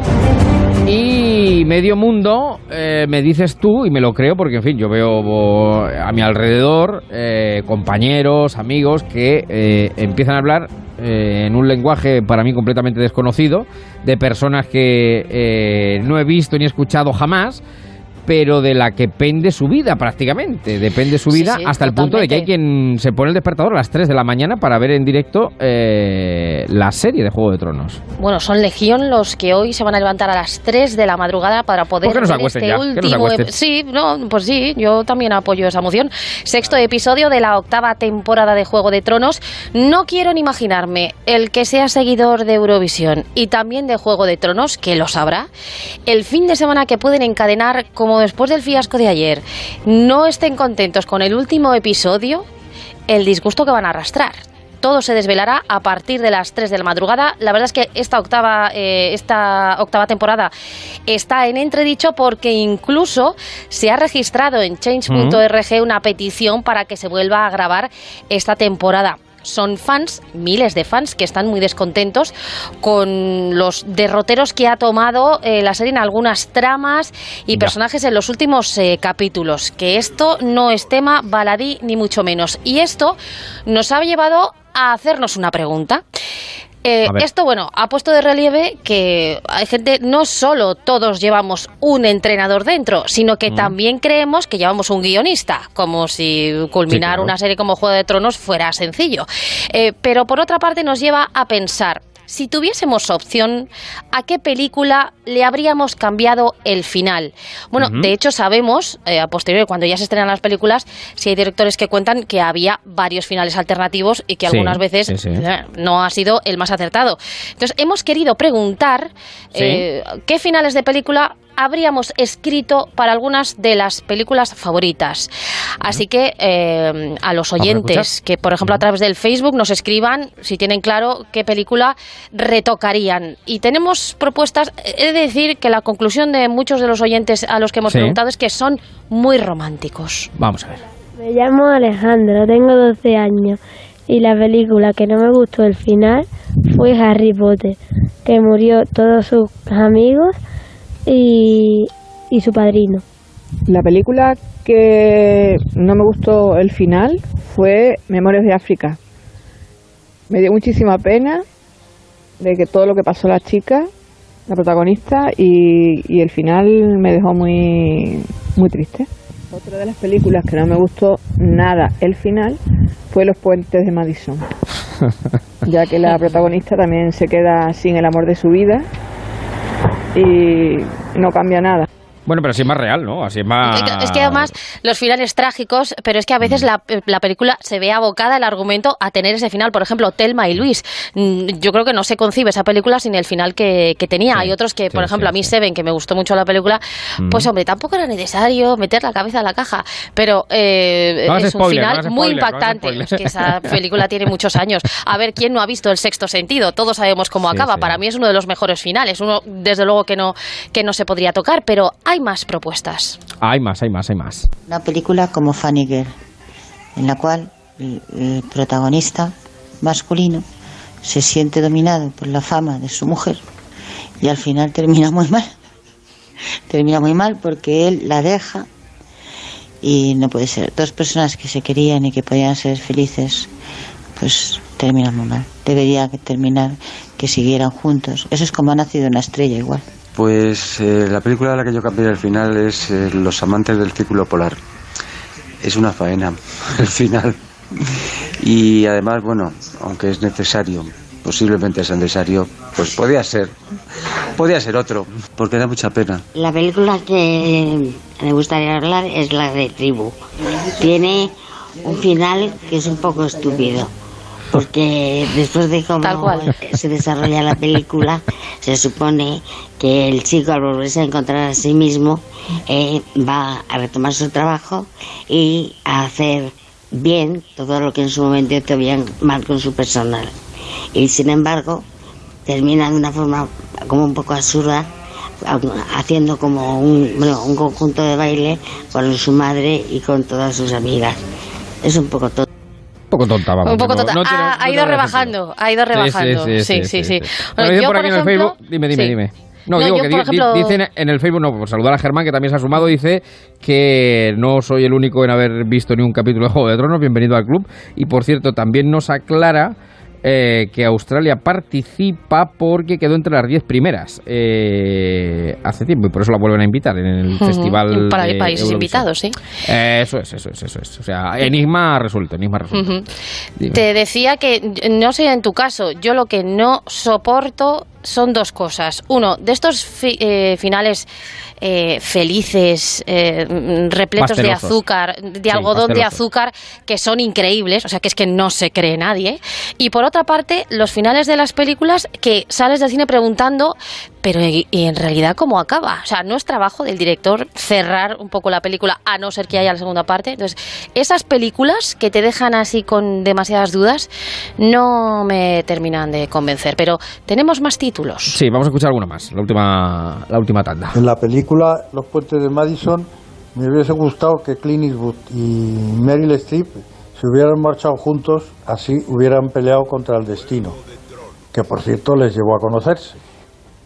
Yo no cambiaría nunca el final de una peli, igual que tampoco suprimiría el capítulo de una novela o la estrofa de una canción, aunque pensándolo bien me hubiera gustado que Bogart se hubiera quedado con Ingrid Bergman Mucho mejor, en Casablanca.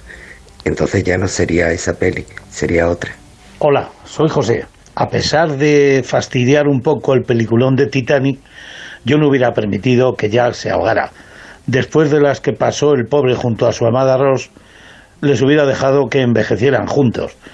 Eh, no termina igual el dramón y hubiera sido menos vistosa, pero le hubiera dado un final feliz. Gracias.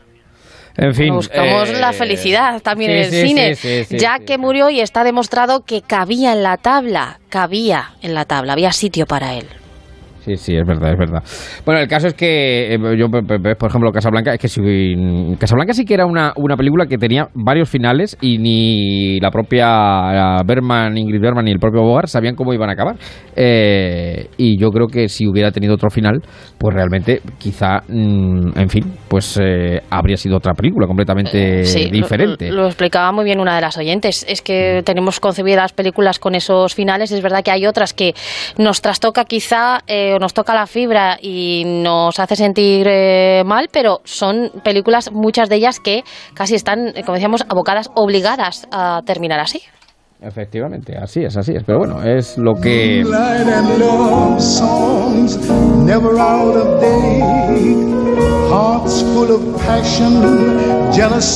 En fin, el caso es que los finales nunca son a gusto de todos, eso es evidente.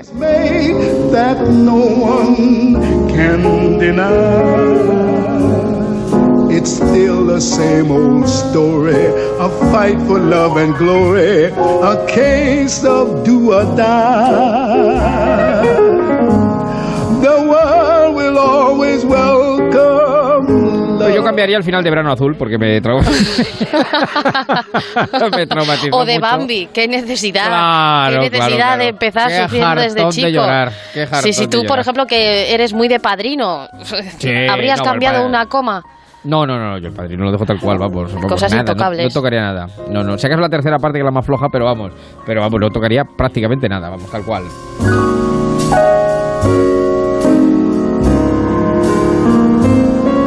Pues finales que nos dejaron a disgusto. Eh, veremos finalmente qué pasa con Juego de Tronos, que es todo una incógnita que resolveremos pues esta madrugada, pocas claro. horas. Efectivamente. Y hay quien, bueno, incluso se tapa los oídos, eh, los Bueno, es ojos. que el riesgo no de quiere los ver, spoiler no me quiere ver extraña, ¿eh? Twitter. Claro, claro, claro. Que hay gente con muy mala uva circulando por ahí. Es una cosa verdaderamente espectacular. Como espectacular es Paloma Gallego. and man must have En tarde noche de domingo. no one can deny. Bueno, y tú ya te quedas despierta entonces, ¿no? Hasta las 3 Yo sí, porque yo quiero saber quién terminará en el trono de hierro y no hay más remedio que quedarse. glory, a case of do or die. The world will as time. Pues querida Paloma, cuídate mucho, un beso Un muy beso a grande. todos. Adiós. Y nos sentimos, cuídate. Llegamos enseguida ya, bueno, a las 10 de la noche, 9 en Canarias, noticias, luego una horita más en marcha.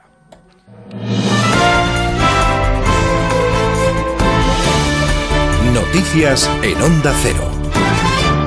Buenas noches. Comienza la recta final para las elecciones autonómicas. Apenas quedan cinco días de campaña y los líderes de los partidos están volcados por completo en apoyar a los candidatos. Pedro Sánchez ha llamado a la movilización para frenar a las tres derechas, que según él están más pendientes de ver quién queda por encima de quién en vez de ganar las elecciones. Las urnas están vacías, dice, y hay que llenarlas como el pasado 28 de abril. Lo que os quiero decir, lo que os quiero proponer, es que el próximo 26 de mayo tenemos que hacer un voto coherente con el 28 de abril, un voto coherente con el avance, con el futuro y no con el retroceso que propone la derecha y sus tres siglas.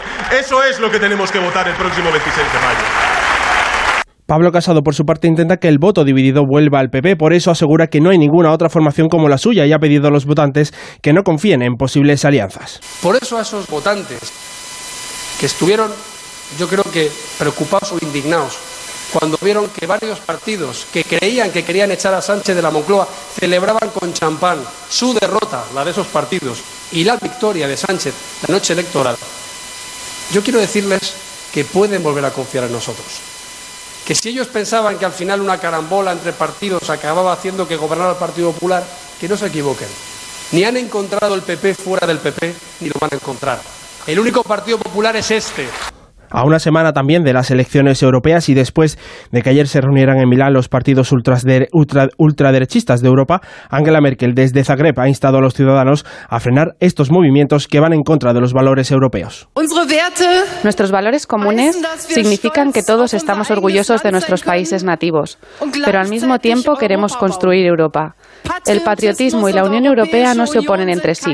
El nacionalismo es el enemigo del proyecto europeo y esto es lo que tenemos que dejar claro en estos días antes de las elecciones europeas, queridos amigos.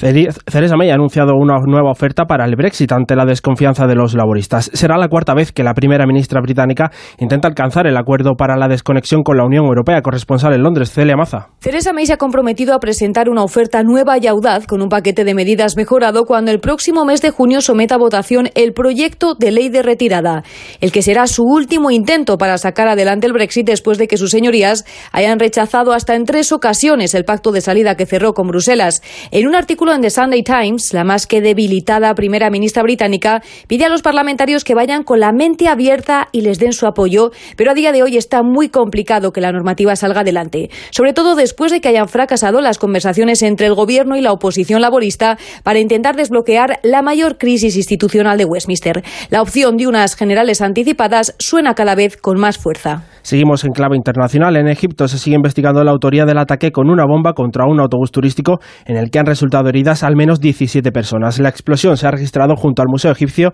y cerca de las pirámides de Giza. Y en la India se acaba hoy el proceso de las elecciones legislativas, que ha durado mes y medio. Los sondeos a pie de urna prevén una clara victoria de la Alianza Democrática Nacional, la coalición del primer ministro Narendra Modi. Para los resultados oficiales habrá que esperar hasta el 23 de mayo. En otros asuntos, el Salón del Automóvil de Barcelona ha cerrado hoy su edición número 40 con más de 800.000 visitantes. Este año han participado hasta 45 marcas y se intuye que las ventas han aumentado más de un 10%, algo que beneficiaría a todo el sector. Noticias del deporte con Raúl Granado. Ha terminado hoy la Liga en Primera División con la derrota del Real Madrid 0-2 ante el Betis en el Santiago Bernabéu con el empate a 2 del Fútbol Club Barcelona en Ipurúa ante el Eibar. La competición termina con el Barça campeón, segundo el Atlético de Madrid a 11 puntos, tercero el Real Madrid a 19 y cuarto el Valencia cerrando la zona Champions en puestos Europa League. Getafe, Sevilla y Español descienden a Segunda División, Girona, Huesca y Rayo Vallecano. Pero el partido del Barcelona nos deja una noticia en forma de lesión. Alfredo Martínez. El jugador portugués del Barcelona, Nelson Semedo, que fue sustituido en el descanso por un fuerte golpe en la cabeza, fue trasladado a un hospital en Bilbao. Allí se confirmó que sufre una fuerte contusión craneal.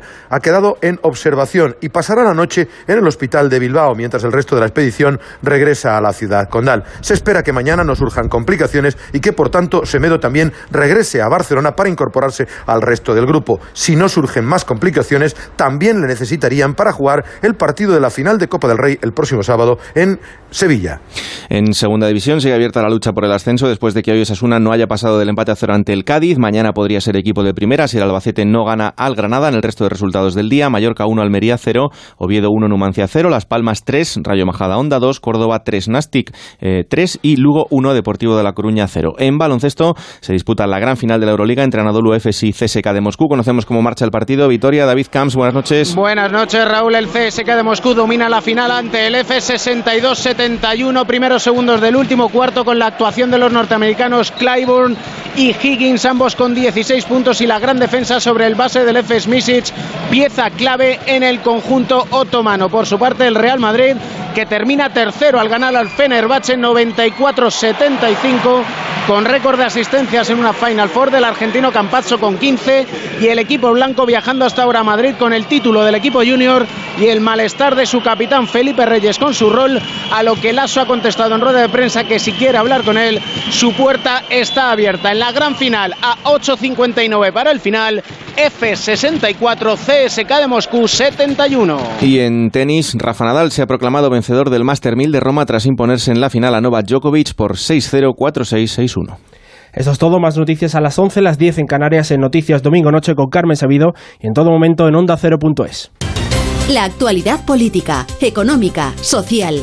Todas las noticias del día a las 2 con Elena Gijón. Todos estos asuntos están condicionando hoy los mercados, Ignacio Rodríguez Burgos. Así es, la locomotora germana de... Prosiguen las tareas de extinción corresponsal en Estados Unidos, Agustín Alcalá. El incendio que se inició el pasado jueves. Enviado especial a la cumbre iberoamericana de Guatemala, Juan de Dios Colmenero. En público dirán una cosa, en privado Amenazan con seguir haciéndolo, corresponsal en Jerusalén, Hanaveris. La gravedad de los choques evidentemente Menos dependencia energética y más crecimiento, corresponsal comunitario Jacobo de Regoyos. Para conseguir emisiones cero en el 2050, la Comisión propone que un 80... Noticias Mediodía. De lunes a viernes a las 2 de la tarde. Te mereces esta radio. Onda Cero. Tu radio.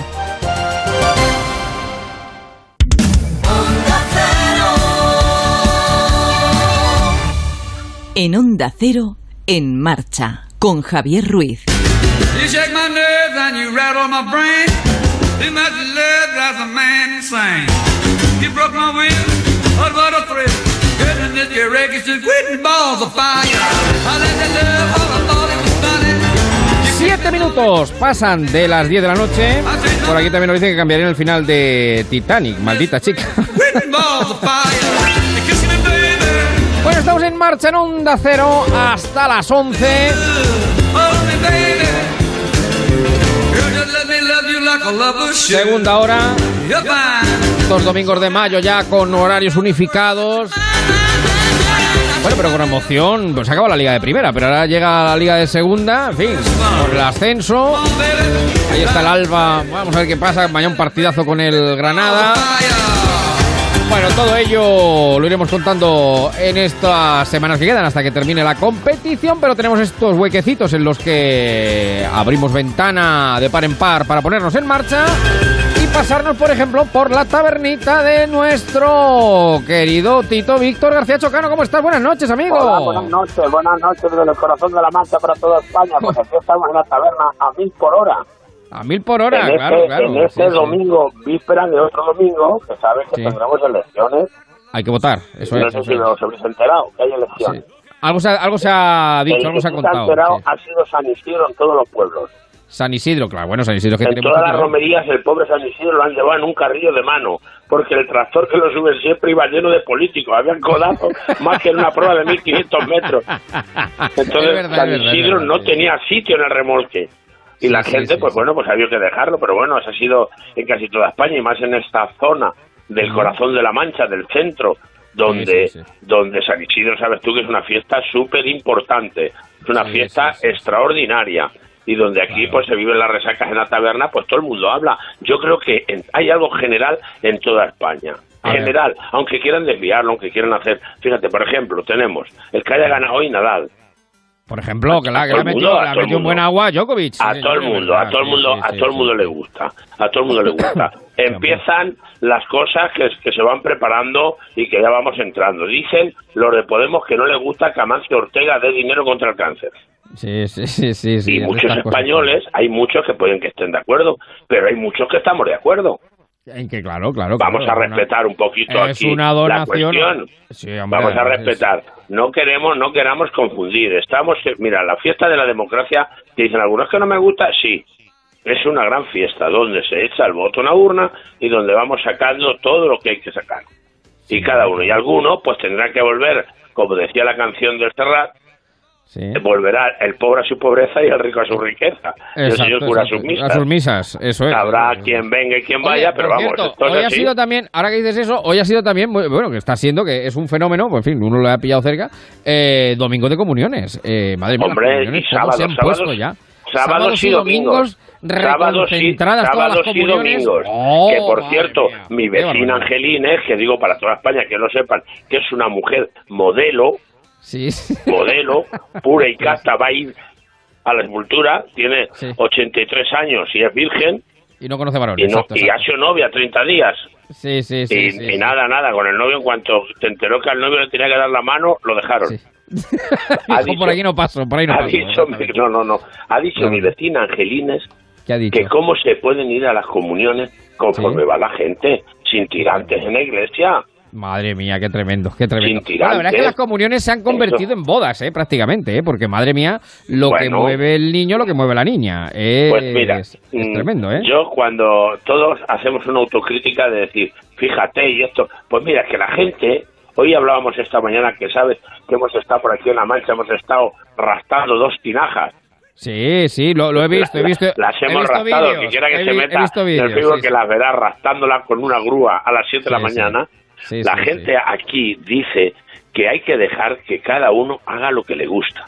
Hmm, hmm. que cada siempre y cuando no se no se cause ningún malestar a nadie ni ni, ni origine ningún tipo de, de ninguna cosa rara a alguien. Cuando a alguien no le gusta algo pues no hay que hincar el diente ahí no hay que volver ahí.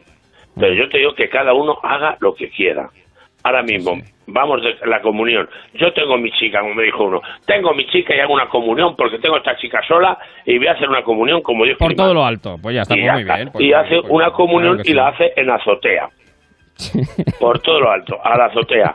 El que, el que se baja al otro sitio, pues ya está. Y mientras, aquí vamos con las elecciones y los sondeos. Y los sondeos. Ojo al dato. Que no son sondeos de agua, de, de, de riego. No, no, no, no, no, no, no, no, no. sí, sí. Pero el otro día, haciendo zapping en cualquier Sí. televisión nacional, Mm. de cualquier eh, lo, lo cual aprovecho para mandar un saludo a doña Isabel Pantoja, que creo que nos escucha, ¿eh? Sí, bueno, que pues. se ha dado cuenta que está en la isla sin Nivea. Sin- Sí, sí, no se ha llevado sí, la sí. Nivea. No se ha llevado la Nivea. claro, claro, y ya claro, verás claro. tú la que, la que va a liar.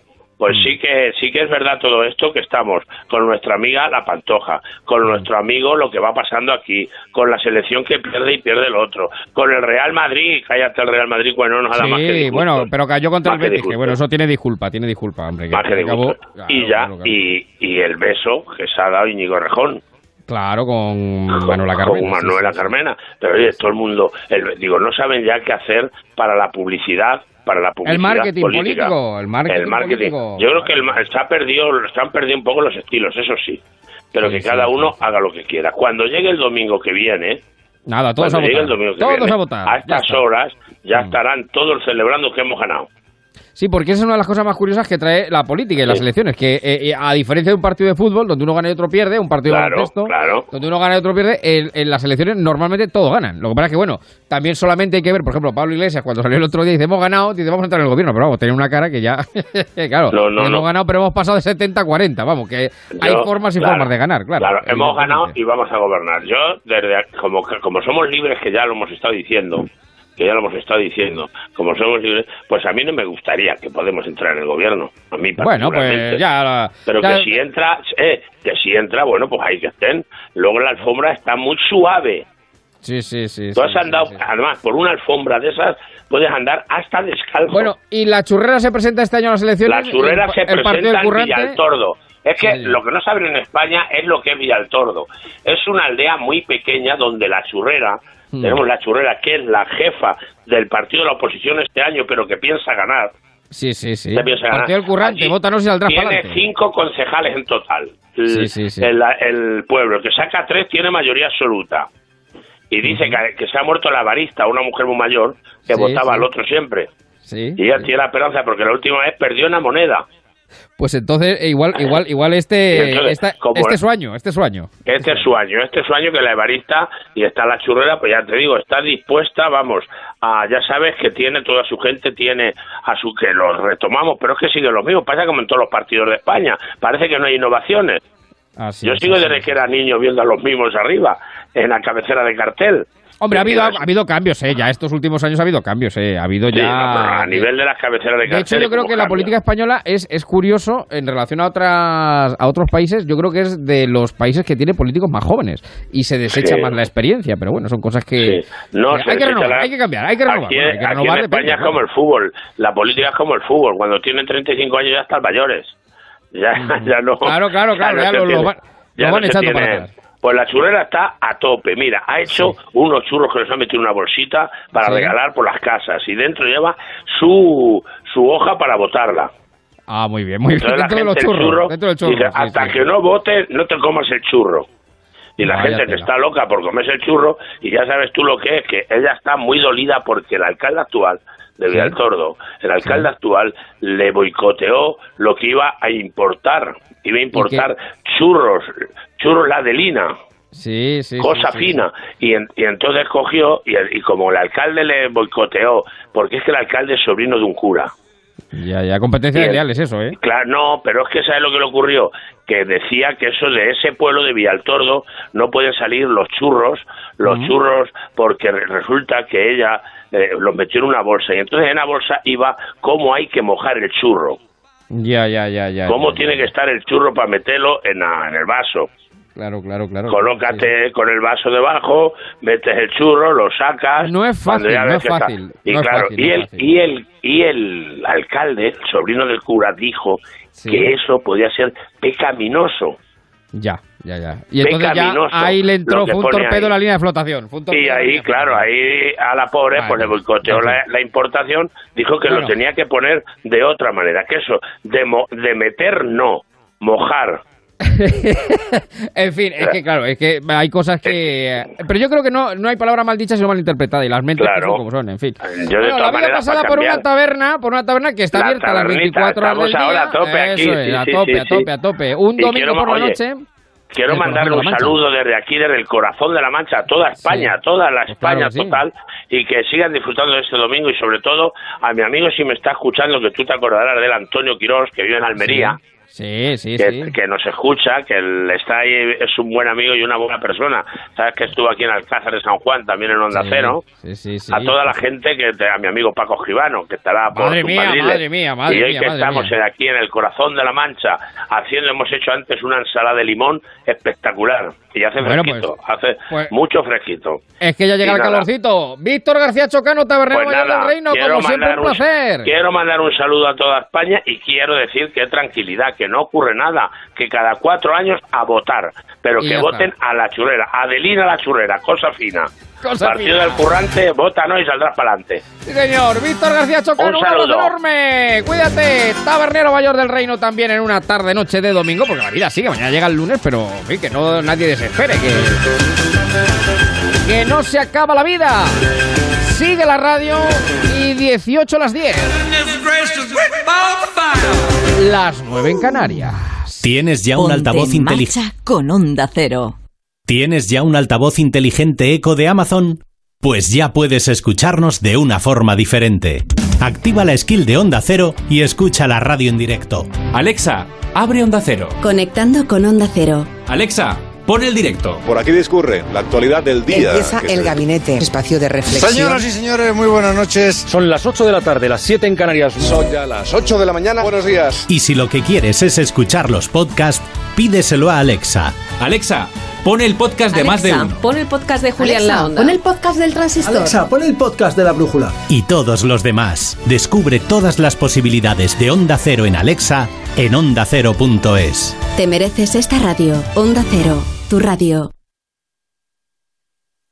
Ponte en marcha con Onda Cero y Javier Ruiz.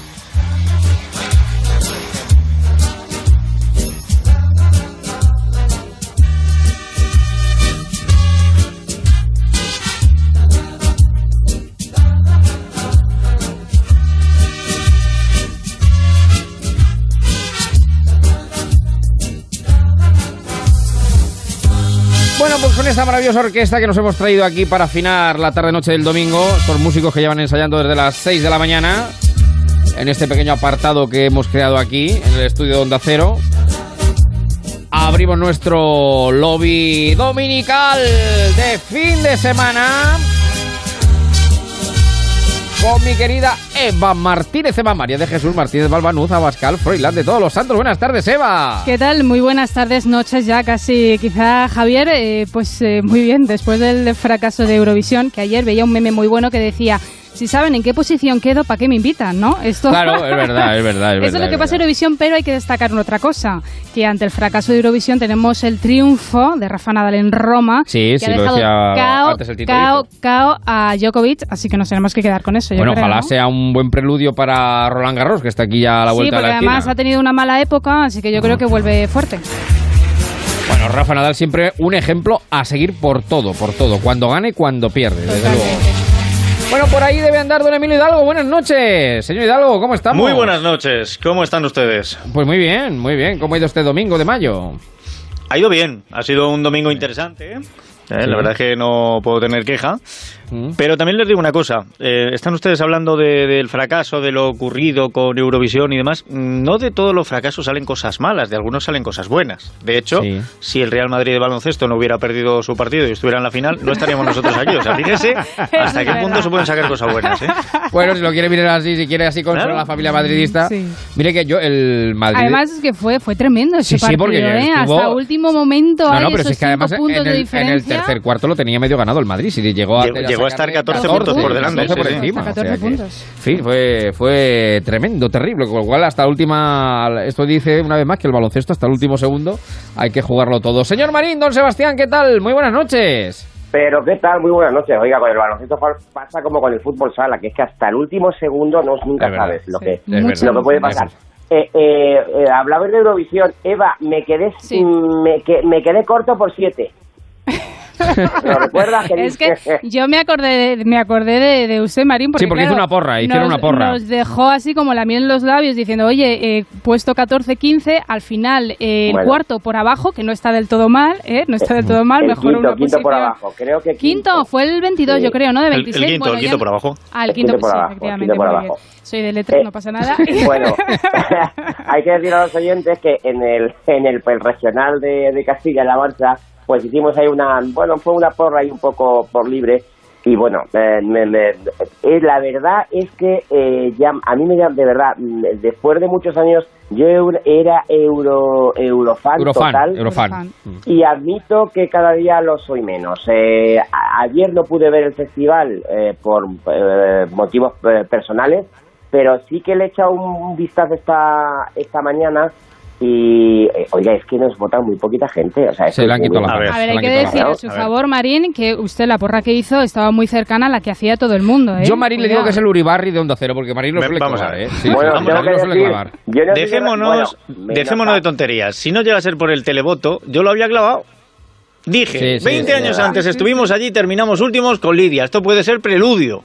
Bueno, pues íbamos los últimos hasta el televoto. Bueno, El que hizo el gallo, que además lo es- nos pilló en directo en un En Marcha, eh, quedó el Sí. último, creo que era Manel... Manuel Navarro. Torres. No, Manu- no, Torres no. No, no era Torres. Ese es el del Málaga, ¿no? No, si yo, No efectivamente, Es que torres más altas han caído. año- Bueno, del Málaga- fue el año que ahí, ahí, ahí, bueno, El ahí que hizo fue- el gallo era Uribarri, famoso. pero en el otro sentido, no sé si lo recuerdan, que en el marcha dije qué horror de Portugal, estoy seguro que queda el último. Y ganó. Y ganó, y ganó, O sea bueno, que- en fin. Bueno, vamos a saludar al, al señor Aguilar, que algo tendrá que decir, porque se habrá pasado el fin de semana tirándose por el tobogán de Estepona. y supongo que, bueno, que entre tirada y tirada del tobogán, pues habrá visto algo de Eurovisión. Señor Aguilar, ¿qué tal? Buenas noches. Muy buenas noches. Pues mire, usted no me puede tirar el tobogán porque está cerrado, pero ya pero podríamos haber mandado una canción del tobogán a Eurovisión. Es verdad, es verdad que se ha hecho hasta una canción del tobogán de Eurovisión, ¿no? Ya O hay- del, to- del tobogán de Estepona. Justo, justo, ya hizo una canción. Vamos, le- eh, tiene un par de estrofas, dura un minuto y medio, pero yo creo que la podían alargar para feria y en feria tenemos un, un, un- un hit del tirón. Seguro, seguro. Lo veo, lo veo clarísimo. Yo sí vi ayer Eurovisión. La verdad es que vi la actuación de España porque era la última y vi después las votaciones, que es lo que me gusta. Y estoy absolutamente de acuerdo con, con Hidalgo, eh, quitando Bielorrusia, que nos dio seis puntos, y un punto que no recuerdo de dónde vino, no nos votó nadie. Rusia, Rusia, Rusia, Rusia. Rusia. Rusia. no nos votó nadie. Oye, muy fuerte Portugal, que no nos vota. Somos ¿qué está unos pagafantas. Nosotros No, pagamos esa fiesta, pero nadie cuenta con nosotros. Ahora, digo una cosa, hay tres, hay tres, hay tres situaciones solas, eh, y no es la situación de, de, de- de- de España con Eurovisión, que crea muchísimas dudas y no se sabe qué va a pasar hasta el final. Uno es un partido de básquet, como han dicho antes. Otro es una película de David Lynch. Y la tercera es El Cid de Tezanos. Más o menos, más o menos, más pero o menos. sí. una cosa, ayer ocurrió justo a la inversa de lo que ocurrió el año pasado. El año pasado, eh, quien sí nos dieron, no muchos puntos, pero sí nos fueron dando ahí un goteo, iba cayendo un goteo, Mm. fue el jurado. Este año, sin embargo, eh, y luego el televoto es que no nos dio nada. Y este año mía. ha sido Yo justo al contrario. El sido señor, Marín, el, el señor Marín es el Mr. Chip de Eurovisión. Es que nos dieron siete votos el Increíble. jurado. Es que es Sí, muy fuerte y me parece una vergüenza, ya lo digo, que Portugal Bueno. no nos haya dado ningún. compran porque te vendes, te vendes porque te sobras, te pierdes. Bueno, tampoco vamos a decir mucho más en Eurovisión, que Bueno, hemos estado cosita- antes hablando con sí, Paloma Gallego. Hay que destacar, porque lo destacan los digitales, es las eh, cosas o momentos de lo que más se habló y de lo que más hablan los digitales. Hay eh, un momento, aparte de la actuación de Madonna, que desde luego fue bochornosa, actuó dos veces un millón de euros, ¿eh? se llevó para el bolsillo Madre y mía. esto es, as- cantó así de bien, de desafinada. Está.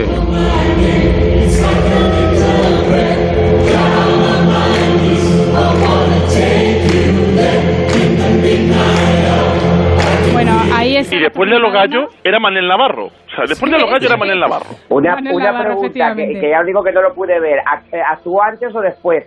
De- Actuó No, de- antes. no, después. Es que Después, tampoco lo vi, después. pero Después, después. después. Después. Después. Mientras deliberaba el jurado. A ver, cuando, cuando terminan todas las actuaciones, tenemos un plazo ahí de aproximadamente una hora en la que se deja que Europa vote, ¿eh? Justo- que tampoco de- tanto, pero bueno. Justo después de la canción española.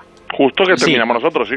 Pero Y a mí hubo, había, hubo otra cosa que me llamó mucho la atención, ¿vale? Em, cada vez que salía el resumen con los números de teléfono, em, cuando llegaba a España los números se borraban. Alguien me decía por la red, bueno, es que eso es porque como no podemos votar al nuestro, es una tontería, el número de teléfono era el mismo para todos, no me lo quites, que es una idiotez. Pero sí que hubo otra cosa que me parece un agravio comparativo. La primera vez que se pone el resumen de cada una de las canciones, después se enfoca al equipo Es que ha interpretado la canción celebrando, salvo con Sí. España. Lo que se enfoca es la bandera española. Se tiene unos segundos enfocada y cuando van a subir la cámara cambia el realizador y no vemos a los que han cantado. Y eso me parece como una señal diciendo que son estos, ¿eh? Memorizar que son estos, a estos no lo vote nadie. Ya, ya, ya. Bueno, Bueno, en pues todo que- caso, es verdad que en Europa, eh, en Eurovisión, a España se le vota poco. Y da igual que mandes una canción divertida que una canción, da igual. De hecho, mm, os, os voy a decir un dato. Recordar que el Chiquilicuatres quedó, creo, el sexto. Es decir, a ese se le votó, pues por lo que se le votó. Hay que mandarlo todos los años. Hay que mandarlo todos los años. Bueno, ¿qué ha dicho Miki? No, hacer una ¿qué ha votación a la catalana. Que vote todo el Después de mundo la veces, eh, actuación. Pues Miki ha dicho, parece que no escarmentamos yo el primero diciendo tonterías que si el top 10 o el top 5. Yo creo que nos lo merecíamos, aunque pueda ser egoísta decirlo, porque es la que más ha cantado y bailado a la gente. Y eso hay que decir que es verdad, que mientras cantaba sí, Miki sí, con la venda, levantó a todo el público y levantó también a todo el backstage y todas los- las delegaciones que estaban en ese Sí. momento. También es- que sean... No, Sí. iba a decir que es que es una canción francamente pegadiza. ¿eh? Yo pensé Sí, que iba a quedar charanga. mejor. Porque Sí, no vamos a analizar la profundidad de la letra tampoco, ¿vale? Pero, no, pero pero es vamos a ver, ganamos pegadiza. con la, la, la, la, la. O sea, Oiga, pero una algo- pregunta. ¿Alguien entiende las letras de los otros? No, no, no, no. Ni ellos mismos. No, No, Ni ellos pero tiene mismos, que tener- efectivamente. tiene que Bueno, tener momento algo. viral, hablaba Emilio de la bandera, es verdad que enfocan a, a la bandera y no a, a Miki y a su bueno y al grupo de bailarines. Bueno, pues eh, hablando de banderas, precisamente un, momento que se ha hecho viral es cuando Miki, seguro que lo habrán visto, empieza a ondear con fuerza una banderita pequeña que llevaba de España, todo esto antes de las votaciones, ¿no? Desde luego era una premonición de lo que iba a pasar y ya directamente se salta la, la bandera eh, que llevaba él, la banderita, y eh, también el momento viral. Y a través de Twitter, eh, Gabriel Rufián eh, también... Ay, ay, ay, ay, ay. A ver, También nos dejó un momentito, un momentito dejó escritas unas palabras que han sido pues también eh, Que virales, ya lo había hecho el año pasado, ¿eh? Sí. Claro, él está Hizo en todos los exactamente lo mismo que el año pasado. Bueno, pues pone Gabriel Rufián. Cataluña le hubiera dado 12 puntos a Miki, quedaos con eso. Sí, sí. Vamos a ver, Rufián, Gabriel, ¿tú eso me lo aseguras? Claro, Yo no claro, tengo claro. claro ¿eh? Pero vamos a ver. Para adelante, ¿no? Aunque, aunque Cataluña le hubiera dado 12 puntos, 72. Bueno, ha cambiado el panorama. Ya con 72 puntos habíamos sido los reyes de la fiesta. Por pasar y dejar, y dejar a un lado a Eurovisión, dice Paqui en el Facebook, eh, dice, escuché ayer en la retransmisión de Eurovisión que si ganaba Australia por la diferencia, ahora ya no se podía celebrar allí. Había pedido celebrarlo en Barcelona. No sé, no sé si esto, si esto es verdad o no. Eh, fue, pero bueno. eh, la, la jurado australiana era la misma de todos los años. Pues no... No, no me acuerdo de la de otros No años. tenemos ese... No esa me acuerdo ni- análisis. ni de la de Se este. o nota que no. no lo ven ustedes. Créanme que la, la co- reconocerían. Bueno. Bueno, son y media las 10, Oiga, las 9 yo, en Canarias. yo, yo sí me deja, don Javier, yo quiero cerrar el tema mandando una recomendación a los Sí. que eligen la canción a representarnos en Eurovisión cada año. ¿Vale? El próximo año tenemos que salir diciendo vamos a perder, venimos a ser los últimos, porque como les gusta dejarnos mal, lo mismo ganamos. Igual, igual, igual, igual. Tiene pinta. Bueno, que son las 10 y media. Oiga, el domingo que viene a esta hora... Ya vienen las elecciones y todo el mundo viene a votar. Que voten por el partido que a cada cual le convenga más. Yo tengo mi partidito que segurito que va a ganar. Y a todos pido que voten por el partido por la mitad. ¡Ay, que viva! ¡Ay, que viva ya! Vaya descubrimiento de tema, ¿eh? De Lolita. Esto, Bueno, eso es maravilloso. esto es, Es un vamos, temazo solamente... que va a pasar la historia. Yo voy a ir a votar con esto puesto, porque así... Pues lo mismo te animas, seguramente... ¿eh? Lo mismo te animas. Claro, claro, claro, claro. Así probablemente decida mejor mi voto. Bueno, Oiga, la suerte que tenemos es que eh, van a coincidir las municipales y las europeas. Sí, claro. Porque si no, las europeas no vota ni el tato. Es, es verdad. Creo es recordar verdad. que la última vez el porcentaje fue el 43%. ¿eh? Sí, menos del 50. Y, y eso que España, bueno, siempre en elecciones municipales, autonómicas o generales, anda en índice de participación muy alta. Bueno, no tanto como estas últimas, que ya han sido, bueno, de lo, más, pero siempre por encima del Bueno, 60 o por ahí. o sea, Pero van a bajar, Ya lo he contado yo creo, en la otro- participación porque normalmente ya después de unas elecciones Estamos ahora- desfondados, estamos Sí, desfondados es ya de votar. que necesitamos un No, poquito y- de energía y siempre baja Y que las votaciones de ayer nos han desanimado mucho. Dices, hay que Bueno, votar para oye, esto. como, Uno va desanimado. nota anecdótica, ya lo he contado en el, eh, lo conté creo en el regional o en el local, no, no lo sé. Eh, yo ya he votado por correo la, y en el orden me llamó la atención que la primera papeleta de las, eh, de las europeas era la de Puigdemont. Me dieron ganas de votarlo, lo digo de verdad. Bueno, ¿qué vamos a hacer? Con Sebastián. todo muy bien. Sí, Don sí, Sebastián, sí, como sí. dice un amigo mío, cada vez que oye a alguien que dice he votado por correo, dice ¿y cuál es su programa? claro, claro, Bueno, claro. yo también. sabe que la Si metes, si metes en Google la lista de Puigdemont, Sí. la primera página que te sale es la Interpol. Bueno, la tiene usted, la, la tiene usted- la tiene usted en el WhatsApp. Yo me la llevé a la radio, esto me reconozco que me hizo, me, me hizo ilusión. Bueno, ¿y qué dice el domingo? ¿Qué nos deja el domingo de elecciones? Bueno, pues último fin de Eva? semana de campaña porque ya el domingo que viene estaremos votando, ha pasado ya ese... No, no, Estaremos recontando. Ya estaremos Bueno, contando. recontado, Sí. sí, a las diez y media ya algo a lo mejor ya eh, Estaremos terminando a de hacer a la idea. Bueno, el caso es que esta semana, ya el 21 de mayo, se conforma la mesa y se va a constituir la mesa del Congreso y del Senado y ya saben que, bueno, pues los digitales hoy van por ese camino.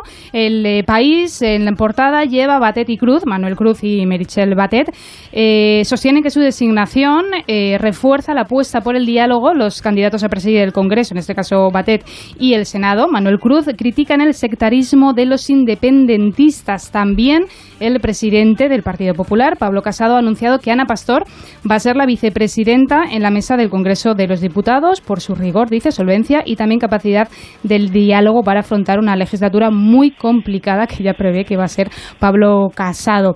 Y luego también hemos conocido la propuesta de Albert Rivera, también lo destacan los digitales. Eh, apuesta por la abogada Sara Jiménez ¿Mm? para presidir el Congreso en lugar de Batet. Los españoles dicen no se merecen a la tercera autoridad del país defendiendo un referéndum en Cataluña, afirma el líder de la formación eh, naranja. Seguimos con lo mismo, ¿no? Estamos, estamos sí, en bucle, estamos en bucle, estamos en bucle. es que es lo que nos toca, claro, es lo que nos toca. Es tremendo. Bueno, y me hablas de Pablo Casado.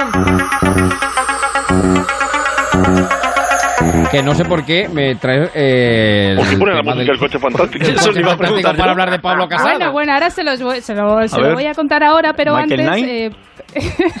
Es que, Ven a por mi kit. es que me ha hecho Hombre, mucha- alguno puede parecer de Bob Miles, pero... Ven a por mi Teodoro. Todo tiene su... Se su parece a, Inda de Bob Miles. Todo tiene su explicación y ahora se lo voy a contar. A bueno, ver. el caso es que ha concedido una entrevista a La Razón, Pablo Casada, que como fue vicesecretario de Comunicación, pues se lleva muy bien con los medios. Sí. Y eh, dice en esta entrevista, ya de cara al 26 de mayo, el reto es ganar al PSOE en votos y en concejales eh, a una semana de las elecciones. El líder del PP defiende que su partido está unido, desvincula su Ujú. futuro de que su formación mantenga el gobierno de Madrid y sentencia que Fijó ya ha dicho que seguirá en Galicia hasta el 2020. Bueno, esas son las afirmaciones que no se Sí. cansa de decir Pablo Casado. ¿Y por qué la canción del coche fantástico? Bueno, no sé si han visto la fotografía eh, de, de la entrevista, pero es que, eh, por lo visto, Casado es un apasionado del motor, Ah, de y- los coches. de- Y es capaz, Sí, sí, dice, se sabe, se dice sabe el los periódico, coches. A ver. efectivamente, de adivinar la marca de un coche solo con verle la parte trasera, delantera o el retrovisor. Podría haber tenido un máquina. poquito más de no, un poquito eh, también más de delicadeza para ver lo que le- se le venía encima. ¿Y dónde está esa entrevista? ¿En qué? En la razón. En La Razón. Pero es que la fotografía encima es muy curiosa porque está él encima de, como de manera frontal, encima de un capó de- del coche. Entonces parece Ah. que le están atropellando. Yo no sé si le han hecho un favor o querían decir algo, no sé. Oiga, si, Si, si, si cuando se produjeron esos cambios en las listas que trajeron eh, gente de fuera para tener un resultado que es el más pobre del Partido Popular del año 89, podía tener la, la- la misma vista que tiene con los espejos retrovisores de los coches, ¿eh? La, la verdad es que sí. Bueno, también hay que decir que lo, yo, a ver, que yo que lo he criticado también mucho, pero yo lo tuvo lo ha tenido muy difícil, que se lo han puesto muy Dificilísimo. difícil. Sí, lo ha hecho un sándwich por la derecha y por la izquierda, claro, han De hecho todas maneras, dicen las encuestas que ojo porque Vox y Ciudadanos perderían un poquito de fuerza de cara a las autonómicas y a las municipales y que podría coger un poquito de aire el Partido Popular. Eso es lo que Puede dicen ser. y yo las diferentes encuestas que he ido leyendo. De todas formas, si la cosa no va bien, eh, sabiendo que es una apasionada del motor, lo mismo tiene un hueco echándole una mano a Fernando Alonso, porque está agafado, haga lo que haga. o sea, y lo mejor por ahí levantamos cabeza. Bueno, Pero, eh, que, que- pero que Rajoy dejó el partido hecho unos zorros, las cosas como son. Bueno, y él Sí, tampoco, sí. vamos a decir una cosa, que Pablo Casado tampoco ha hecho la campaña de su vida, que ah, decir, No, no, su no. primera campaña y Bueno, yo la creo- primera, la Pero- primera. La pero era decisiva en este y- caso. Y en los debates, Pero, do- don Sebastián- En el primero estuvo de pena, en el de, Do- en el de A3 media estuvo ba- bastante mejor. Pero Don Sebastián, primero- si cuando digo que está agafado me refiero a Fernando Alonso, no a Ah, Casado. no, no, pensé que sea Pablo Casado. bueno, eh, algo has mentado encuestas, ha habido muchas eh, encuestas. Hoy han ¿Alguna, de, alguna diarios encuestas, así rápidamente, porque si no también nos perdemos un poco Sí, con todos con los datos, datos. con tantos sí, con datos, tanto sí. dato. Mira, por ejemplo, El Mundo, Sigma 2, se centra en Castilla y León y es que dice que el PP quedaría en manos de Ciudadanos para mantener su feudo de Castilla y León. Recordemos que llevan gobernando desde 1983 y debería de, de pactar con Ciudadanos para que el PSOE pues no le arrebate no esta comunidad autónoma. Esto sería muy doloroso para Pablo Casado porque recordamos que él es de Ah, Palencia. Sí, sí. Claro, entonces imagínense, ¿no? También eh, eh, la, la situación. Bueno, el caso, también el país lleva una encuesta y eh, destaca que las coaliciones de izquierdas se afianzan en las grandes capitales, eh, la victoria de Carmena Pendio de Unil, eso sí, en el, eh, en el Ayuntamiento de Madrid, y Colau se acerca a Esquerra. En Barcelona, Esquerra, eso coincide en prácticamente todas las encuestas, sería la fuerza más votada, segunda iría Colau, entonces tendrían que pactar, ¿eh? Así Sí, que, sí, pero ¿quién sería también- alcalde? Por lógica, la lista más votada. Sí, sí. Por lógica, sí, claro. un- Es decir, es que, mire, en, en la grande es verdad que en Sevilla eh, eh, es gobierno de izquierda, Coruña, en Barcelona Valencia también, Mm. pero en Barcelona el problema es que aunque haya un gobierno de aunque aunque aunque la mayoría del pleno esté en la izquierda, habría un cambio de alcalde si seguimos en la lógica aplastante.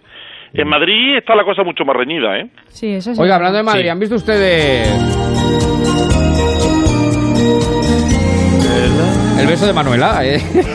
No, no, no, ¿Quién si se ha hablado No mucho, no. Sí, sí, sí. Pero es lo que decía antes el Tito Víctor. Esto es el marketing político puro y duro. Sí, eso es marketing, político, puro y duro. Yo creo que ya desde la pradera de San Isidro, ¿no? El día de San Isidro, ya la gente se Bueno, animó, bueno, lo que ¿no? llama marketing como- hay, hay, hay quien lo llama vicio, ¿eh?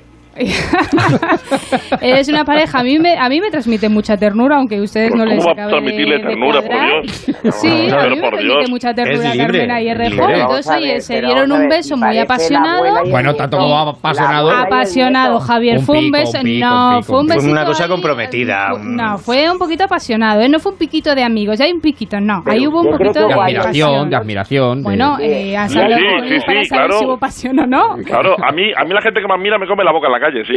Vamos a ver, vamos a ver. Usted, usted, usted no ha visto que hay algunos sitios donde hay unas secciones que se llaman jovencito y por favor. Oiga, es Por que, favor.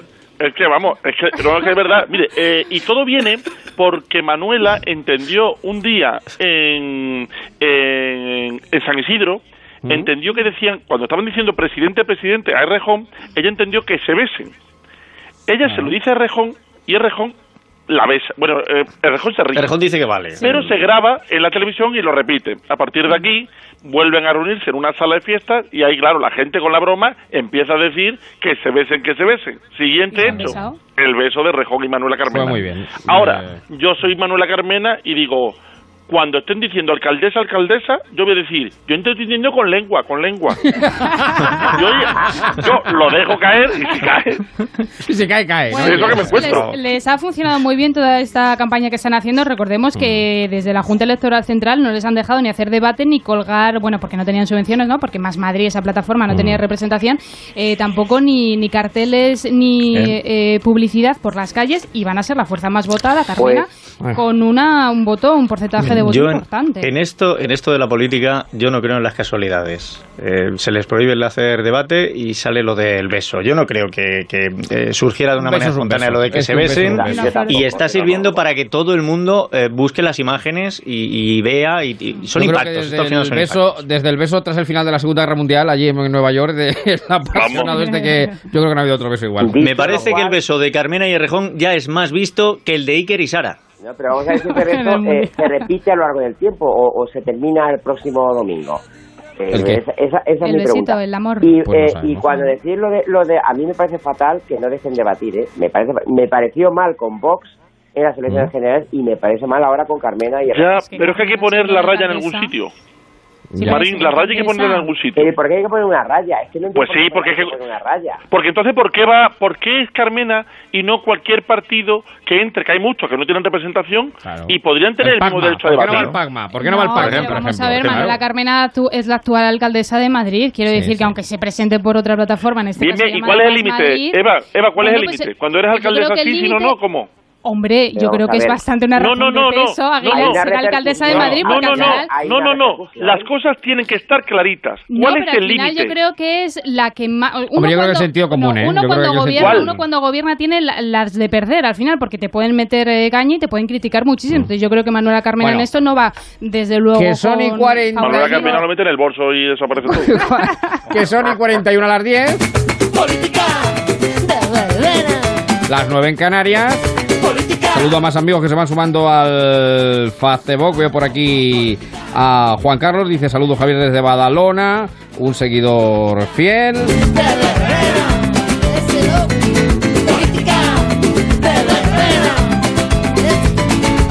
Veo a Manolo también, a Luisa, a Ángeles, a Julio, a Germán, bueno, que, que ya había dicho antes, en fin, a Sandy, a todos los amigos del Facebook que están aquí, se van sumando, estamos en marcha hasta las 11 y bueno, eh, me hablas de política de verbena, ¿no? Sí, bueno, la política ya se ha convertido en una verbena, ¿no? Y es que eh, esto de las municipales, sobre todo, da para mucho porque en los pequeños pueblos, municipios, diferentes localidades de toda la geografía española, pues hay campañas y eslóganes que desde luego hay que mirar con lupa, ¿no? Y hay un artículo en el 20 minutos que recoge algunas de ellas y otro un par de ellas que también hemos visto aquí cercanos en Castilla-La Mancha. Y atención a los diferentes eslóganes y carteles en algunos municipios, eh, cuidado.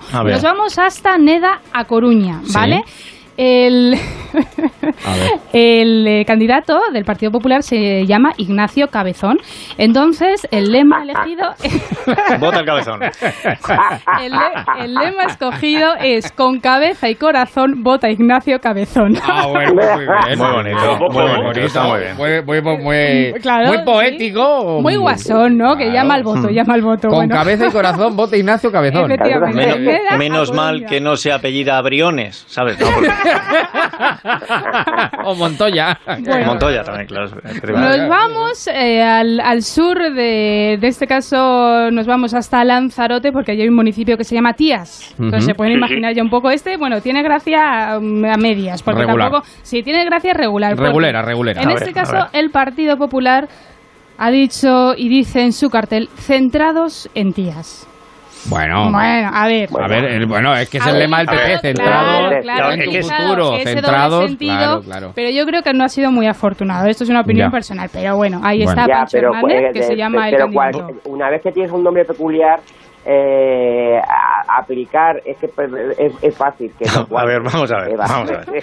Centrados centrados en tías si uno lo quiere coger mal lo coge mal. Pero se imaginan ustedes el eslogan de Ciudadanos vamos tías ¿eh? no, es, eh, Emilio, no, es, que, es, así. Emilio es por que eso, por eso es que pues ya está vamos tías es, es literal, o sea, se presenta Saray Rodríguez a tías en Tenerife y su eslogan es Vamos tías. Pues pero me preocupa más, me preocupa más ese mismo eslogan en, en, Trabuco, Vamos Trabuco. claro, claro, claro, bueno, y ahora... Eh, bueno, también había uno, ¿eh? En Villanueva del Trabuco, estoy intentando recordar. Trabuco es, es el PSOE en este caso que dice el Trabuco que tú quieres. Ese. Ah, pues este. es un municipio de Málaga. Entonces saben, saben que la campaña del PSOE es España que tú quieres, la comunidad que tú quieres, el todo trabuco lo que tú quieres. Entonces, el trabuco, que, tú quieres. Oiga, yo sin ir muy lejos, eh, hay un partido que se presenta aquí en Estepona que el cartel, el cartel, bueno, el cartel lo pongo igual, pero el texto del cartel a mí me ha llamado mucho la atención y dice algo así, no, no lo voy a decir exactamente porque no lo recuerdo, pero dice algo así como, si queréis votarme aquí estoy yo. no vaya muy lejos. digo, alguien ha pensado en este texto antes de ponerlo en un cartel, de verdad. Sí, sí, sí. Y bueno, y hay dos casos eh, para terminar así curiosos. Aquí en eh, Castilla-La Mancha, en, eh, en, la comunidad, uno es en las inviernas en Guadalajara, muy curioso porque es un pequeño pueblecito de 60 vecinos y hay tres cargos electos, el alcalde y dos concejales. Bueno, pues un matrimonio se presenta la mujer por el PSOE y el marido por el PP. Anda que bien. O sea, esto yo no sé si ustedes creen que... El va a votar, el candidato del PP va a votar al PSOE. En la parte alta de la lista... Sí, sí, son los candidatos, sí, sí, sí. Pues entonces lo que han hecho es solucionar, se han solucionado la vida. Bueno, yo conozco, un caso un poco más extremo, ¿eh? ¿Así ¿Ah, cuál? ¿Cuál? Lo que pasa que no es que no puedo. No se puede decir. es un pueblo de Castilla-La Mancha. Él ah. o eh, bueno, uno de ellos por Podemos y el otro por Ciudadanos.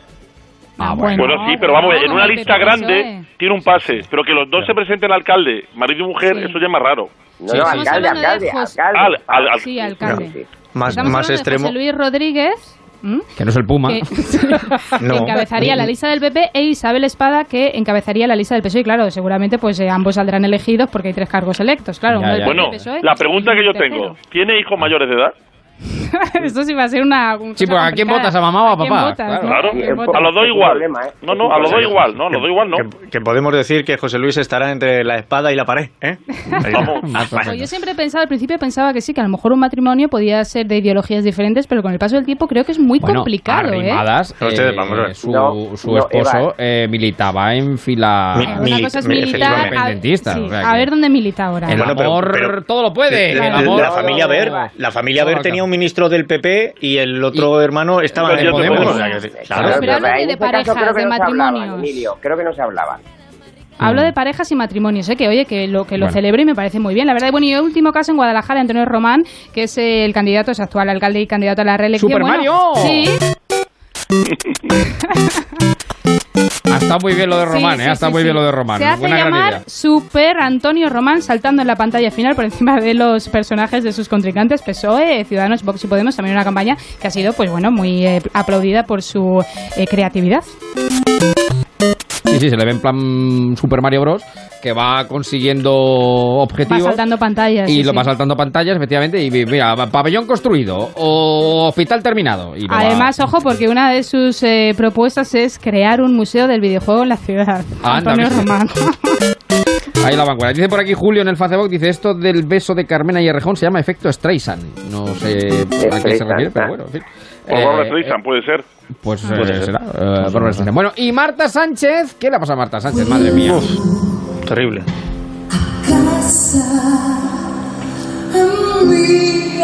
Bueno, dice este himno ¿no? que hizo de, de nuestro himno, nuestro himno nacional. La letra que, le, eh, la letra, efectivamente. La letra que, le, sí, que más sobre que el de Pemán. ¿Cómo? Sí, que es más suave que el de Pemán, por lo menos, para cuando vayan los reyes y no se lo pongan en Italia. Bueno, el otro día, efectivamente, le colocaron a los niños cantando Viva España, alza los brazos Si es que Internet, si es que Internet la lía, es que Internet te la lía. Bueno, pues en la letra ¿no? de este himno eh, que ella eh, puso decía que volvía a casa, ¿no? Pues eso es lo que tuvo que hacer en un concierto en Badalona porque la cantante fue increpada, ¿no? Por algunos asistentes, un grupo de independentistas, hay que decir muy reducido, pero claro, le gritaron fascista y le empezaron a tirar huevos, a lanzar huevos. Ellos, ellos, ellos. un grupo muy le reducido. gritaban ellos fascista. Sí, y se, y se mantuvo encima del escenario, ¿eh? Se mantuvo, O sea, pero tuvo que volver final, cuando eh, terminó, porque no salió corriendo. No, claro, no huyó, final- Marta. Bueno, huyó, pero al final, claro, se tuvo que ir porque si no la hubieran estampado. Hombre, no se va a quedar a vivir porque le tiren un par de huevos. Con eso no se vive. Claro.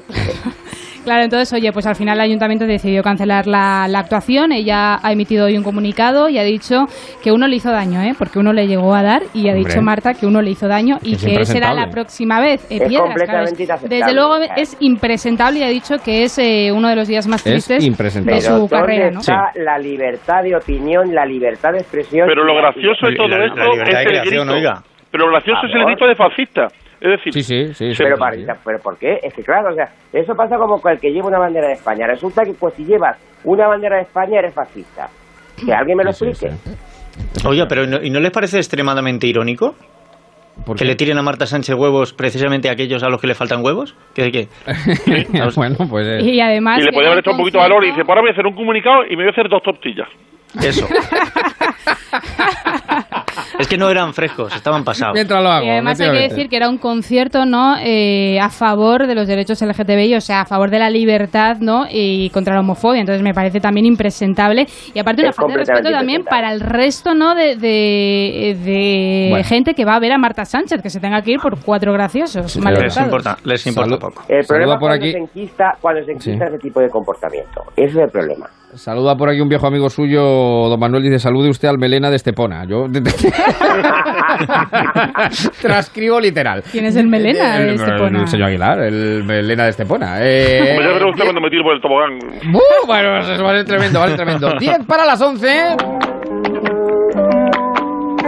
Tenemos cine, ¿verdad? Algo de cine hay. Tenemos algo. Sí. Muy bien. Back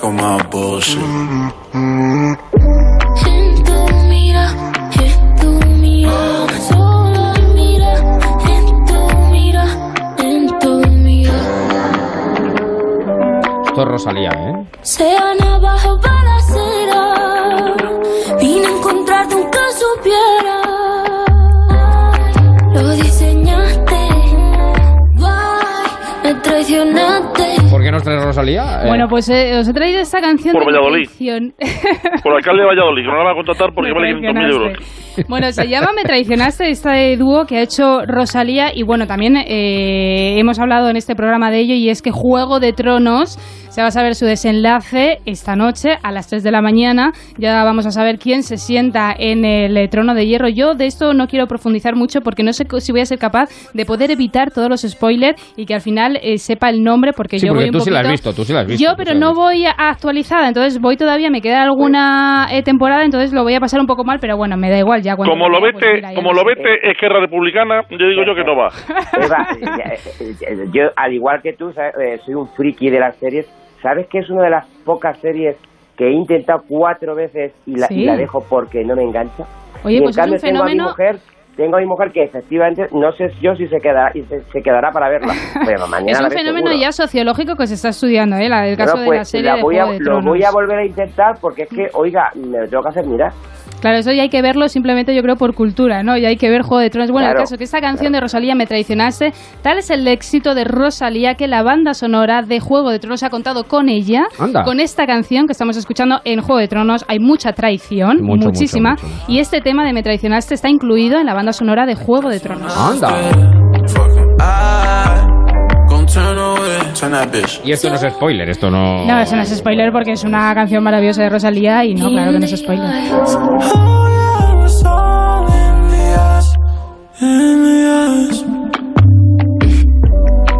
Bueno, pues en 7 minutos habremos llegado a las 11 de la noche.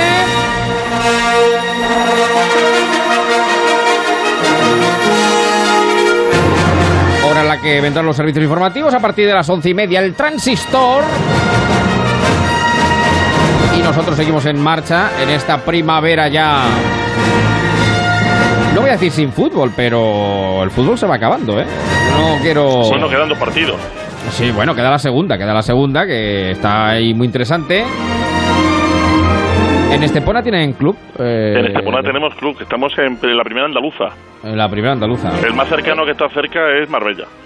Ah, muy bien, muy bien. Digo, lleven ustedes a los equipos rivales a tirarse por el tobogán, que ya Después- verá cómo- Claro, claro, que... Oiga, oiga, ya eso lo logramos sin problema, ¿eh? Claro, Los claro, lanzamos claro. llegan a su, a su lugar de destino, incluso aunque esté en Canarias.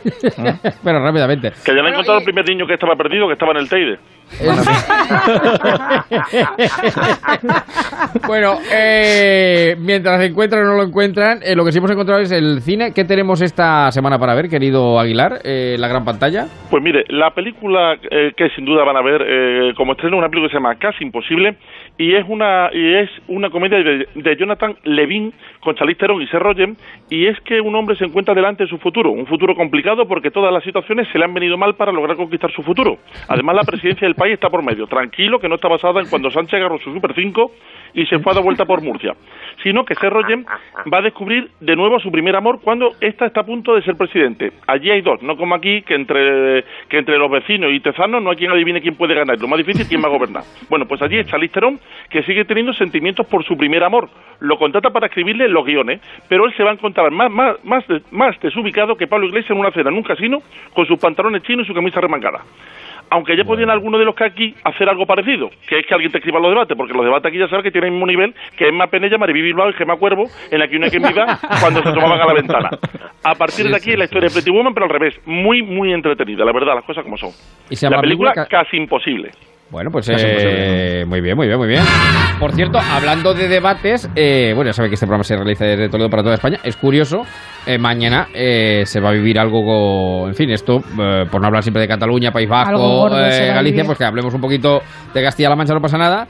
Eh, Debate a seis, ¿no? Un debate a cinco, a cinco, a cinco. A cinco. Un debate entre los cinco candidatos a la presidencia de la Junta. El de la Comunidad de Madrid está hasta ahora, ¿eh? acaba de empezar hace muy poco. Y, y la Junta Electoral no ha prohibido nada, ¿no? iba a preguntar. No, no, no, no. todo- no. no todos tienen representación. De momento no han prohibido. Ya, bueno, eso sí es verdad, pero sí que, bueno, la verdad es que los cinco que van son cinco que fueron los cinco partidos que consiguieron representación escaño eh, en las elecciones generales por las provincias, de, en este caso. Bueno, de... Podemos no. Ya, pero hablamos de autonómicas. Podemos no. Hablamos Pero de- Podemos, Claro. sí, pero Podemos sí está, sin embargo, representado en la Cámara Regional. O sea que- Eh, claro, bueno, el Claro. caso es que van todos y ya está, que es lo, lo justo y lo ideal. ¿no? Oye, pues le digo una cosa, ¿se han dado Se cuenta está que acabando hablamos- el papel de fumar, ¿eh? Se está acabando a ver cómo nos la cogemos ahora. Cuidado. ¿Se han, ¿Se han dado cuenta que hablamos de municipales y hablamos de autonómica, pero nadie habla de Europa?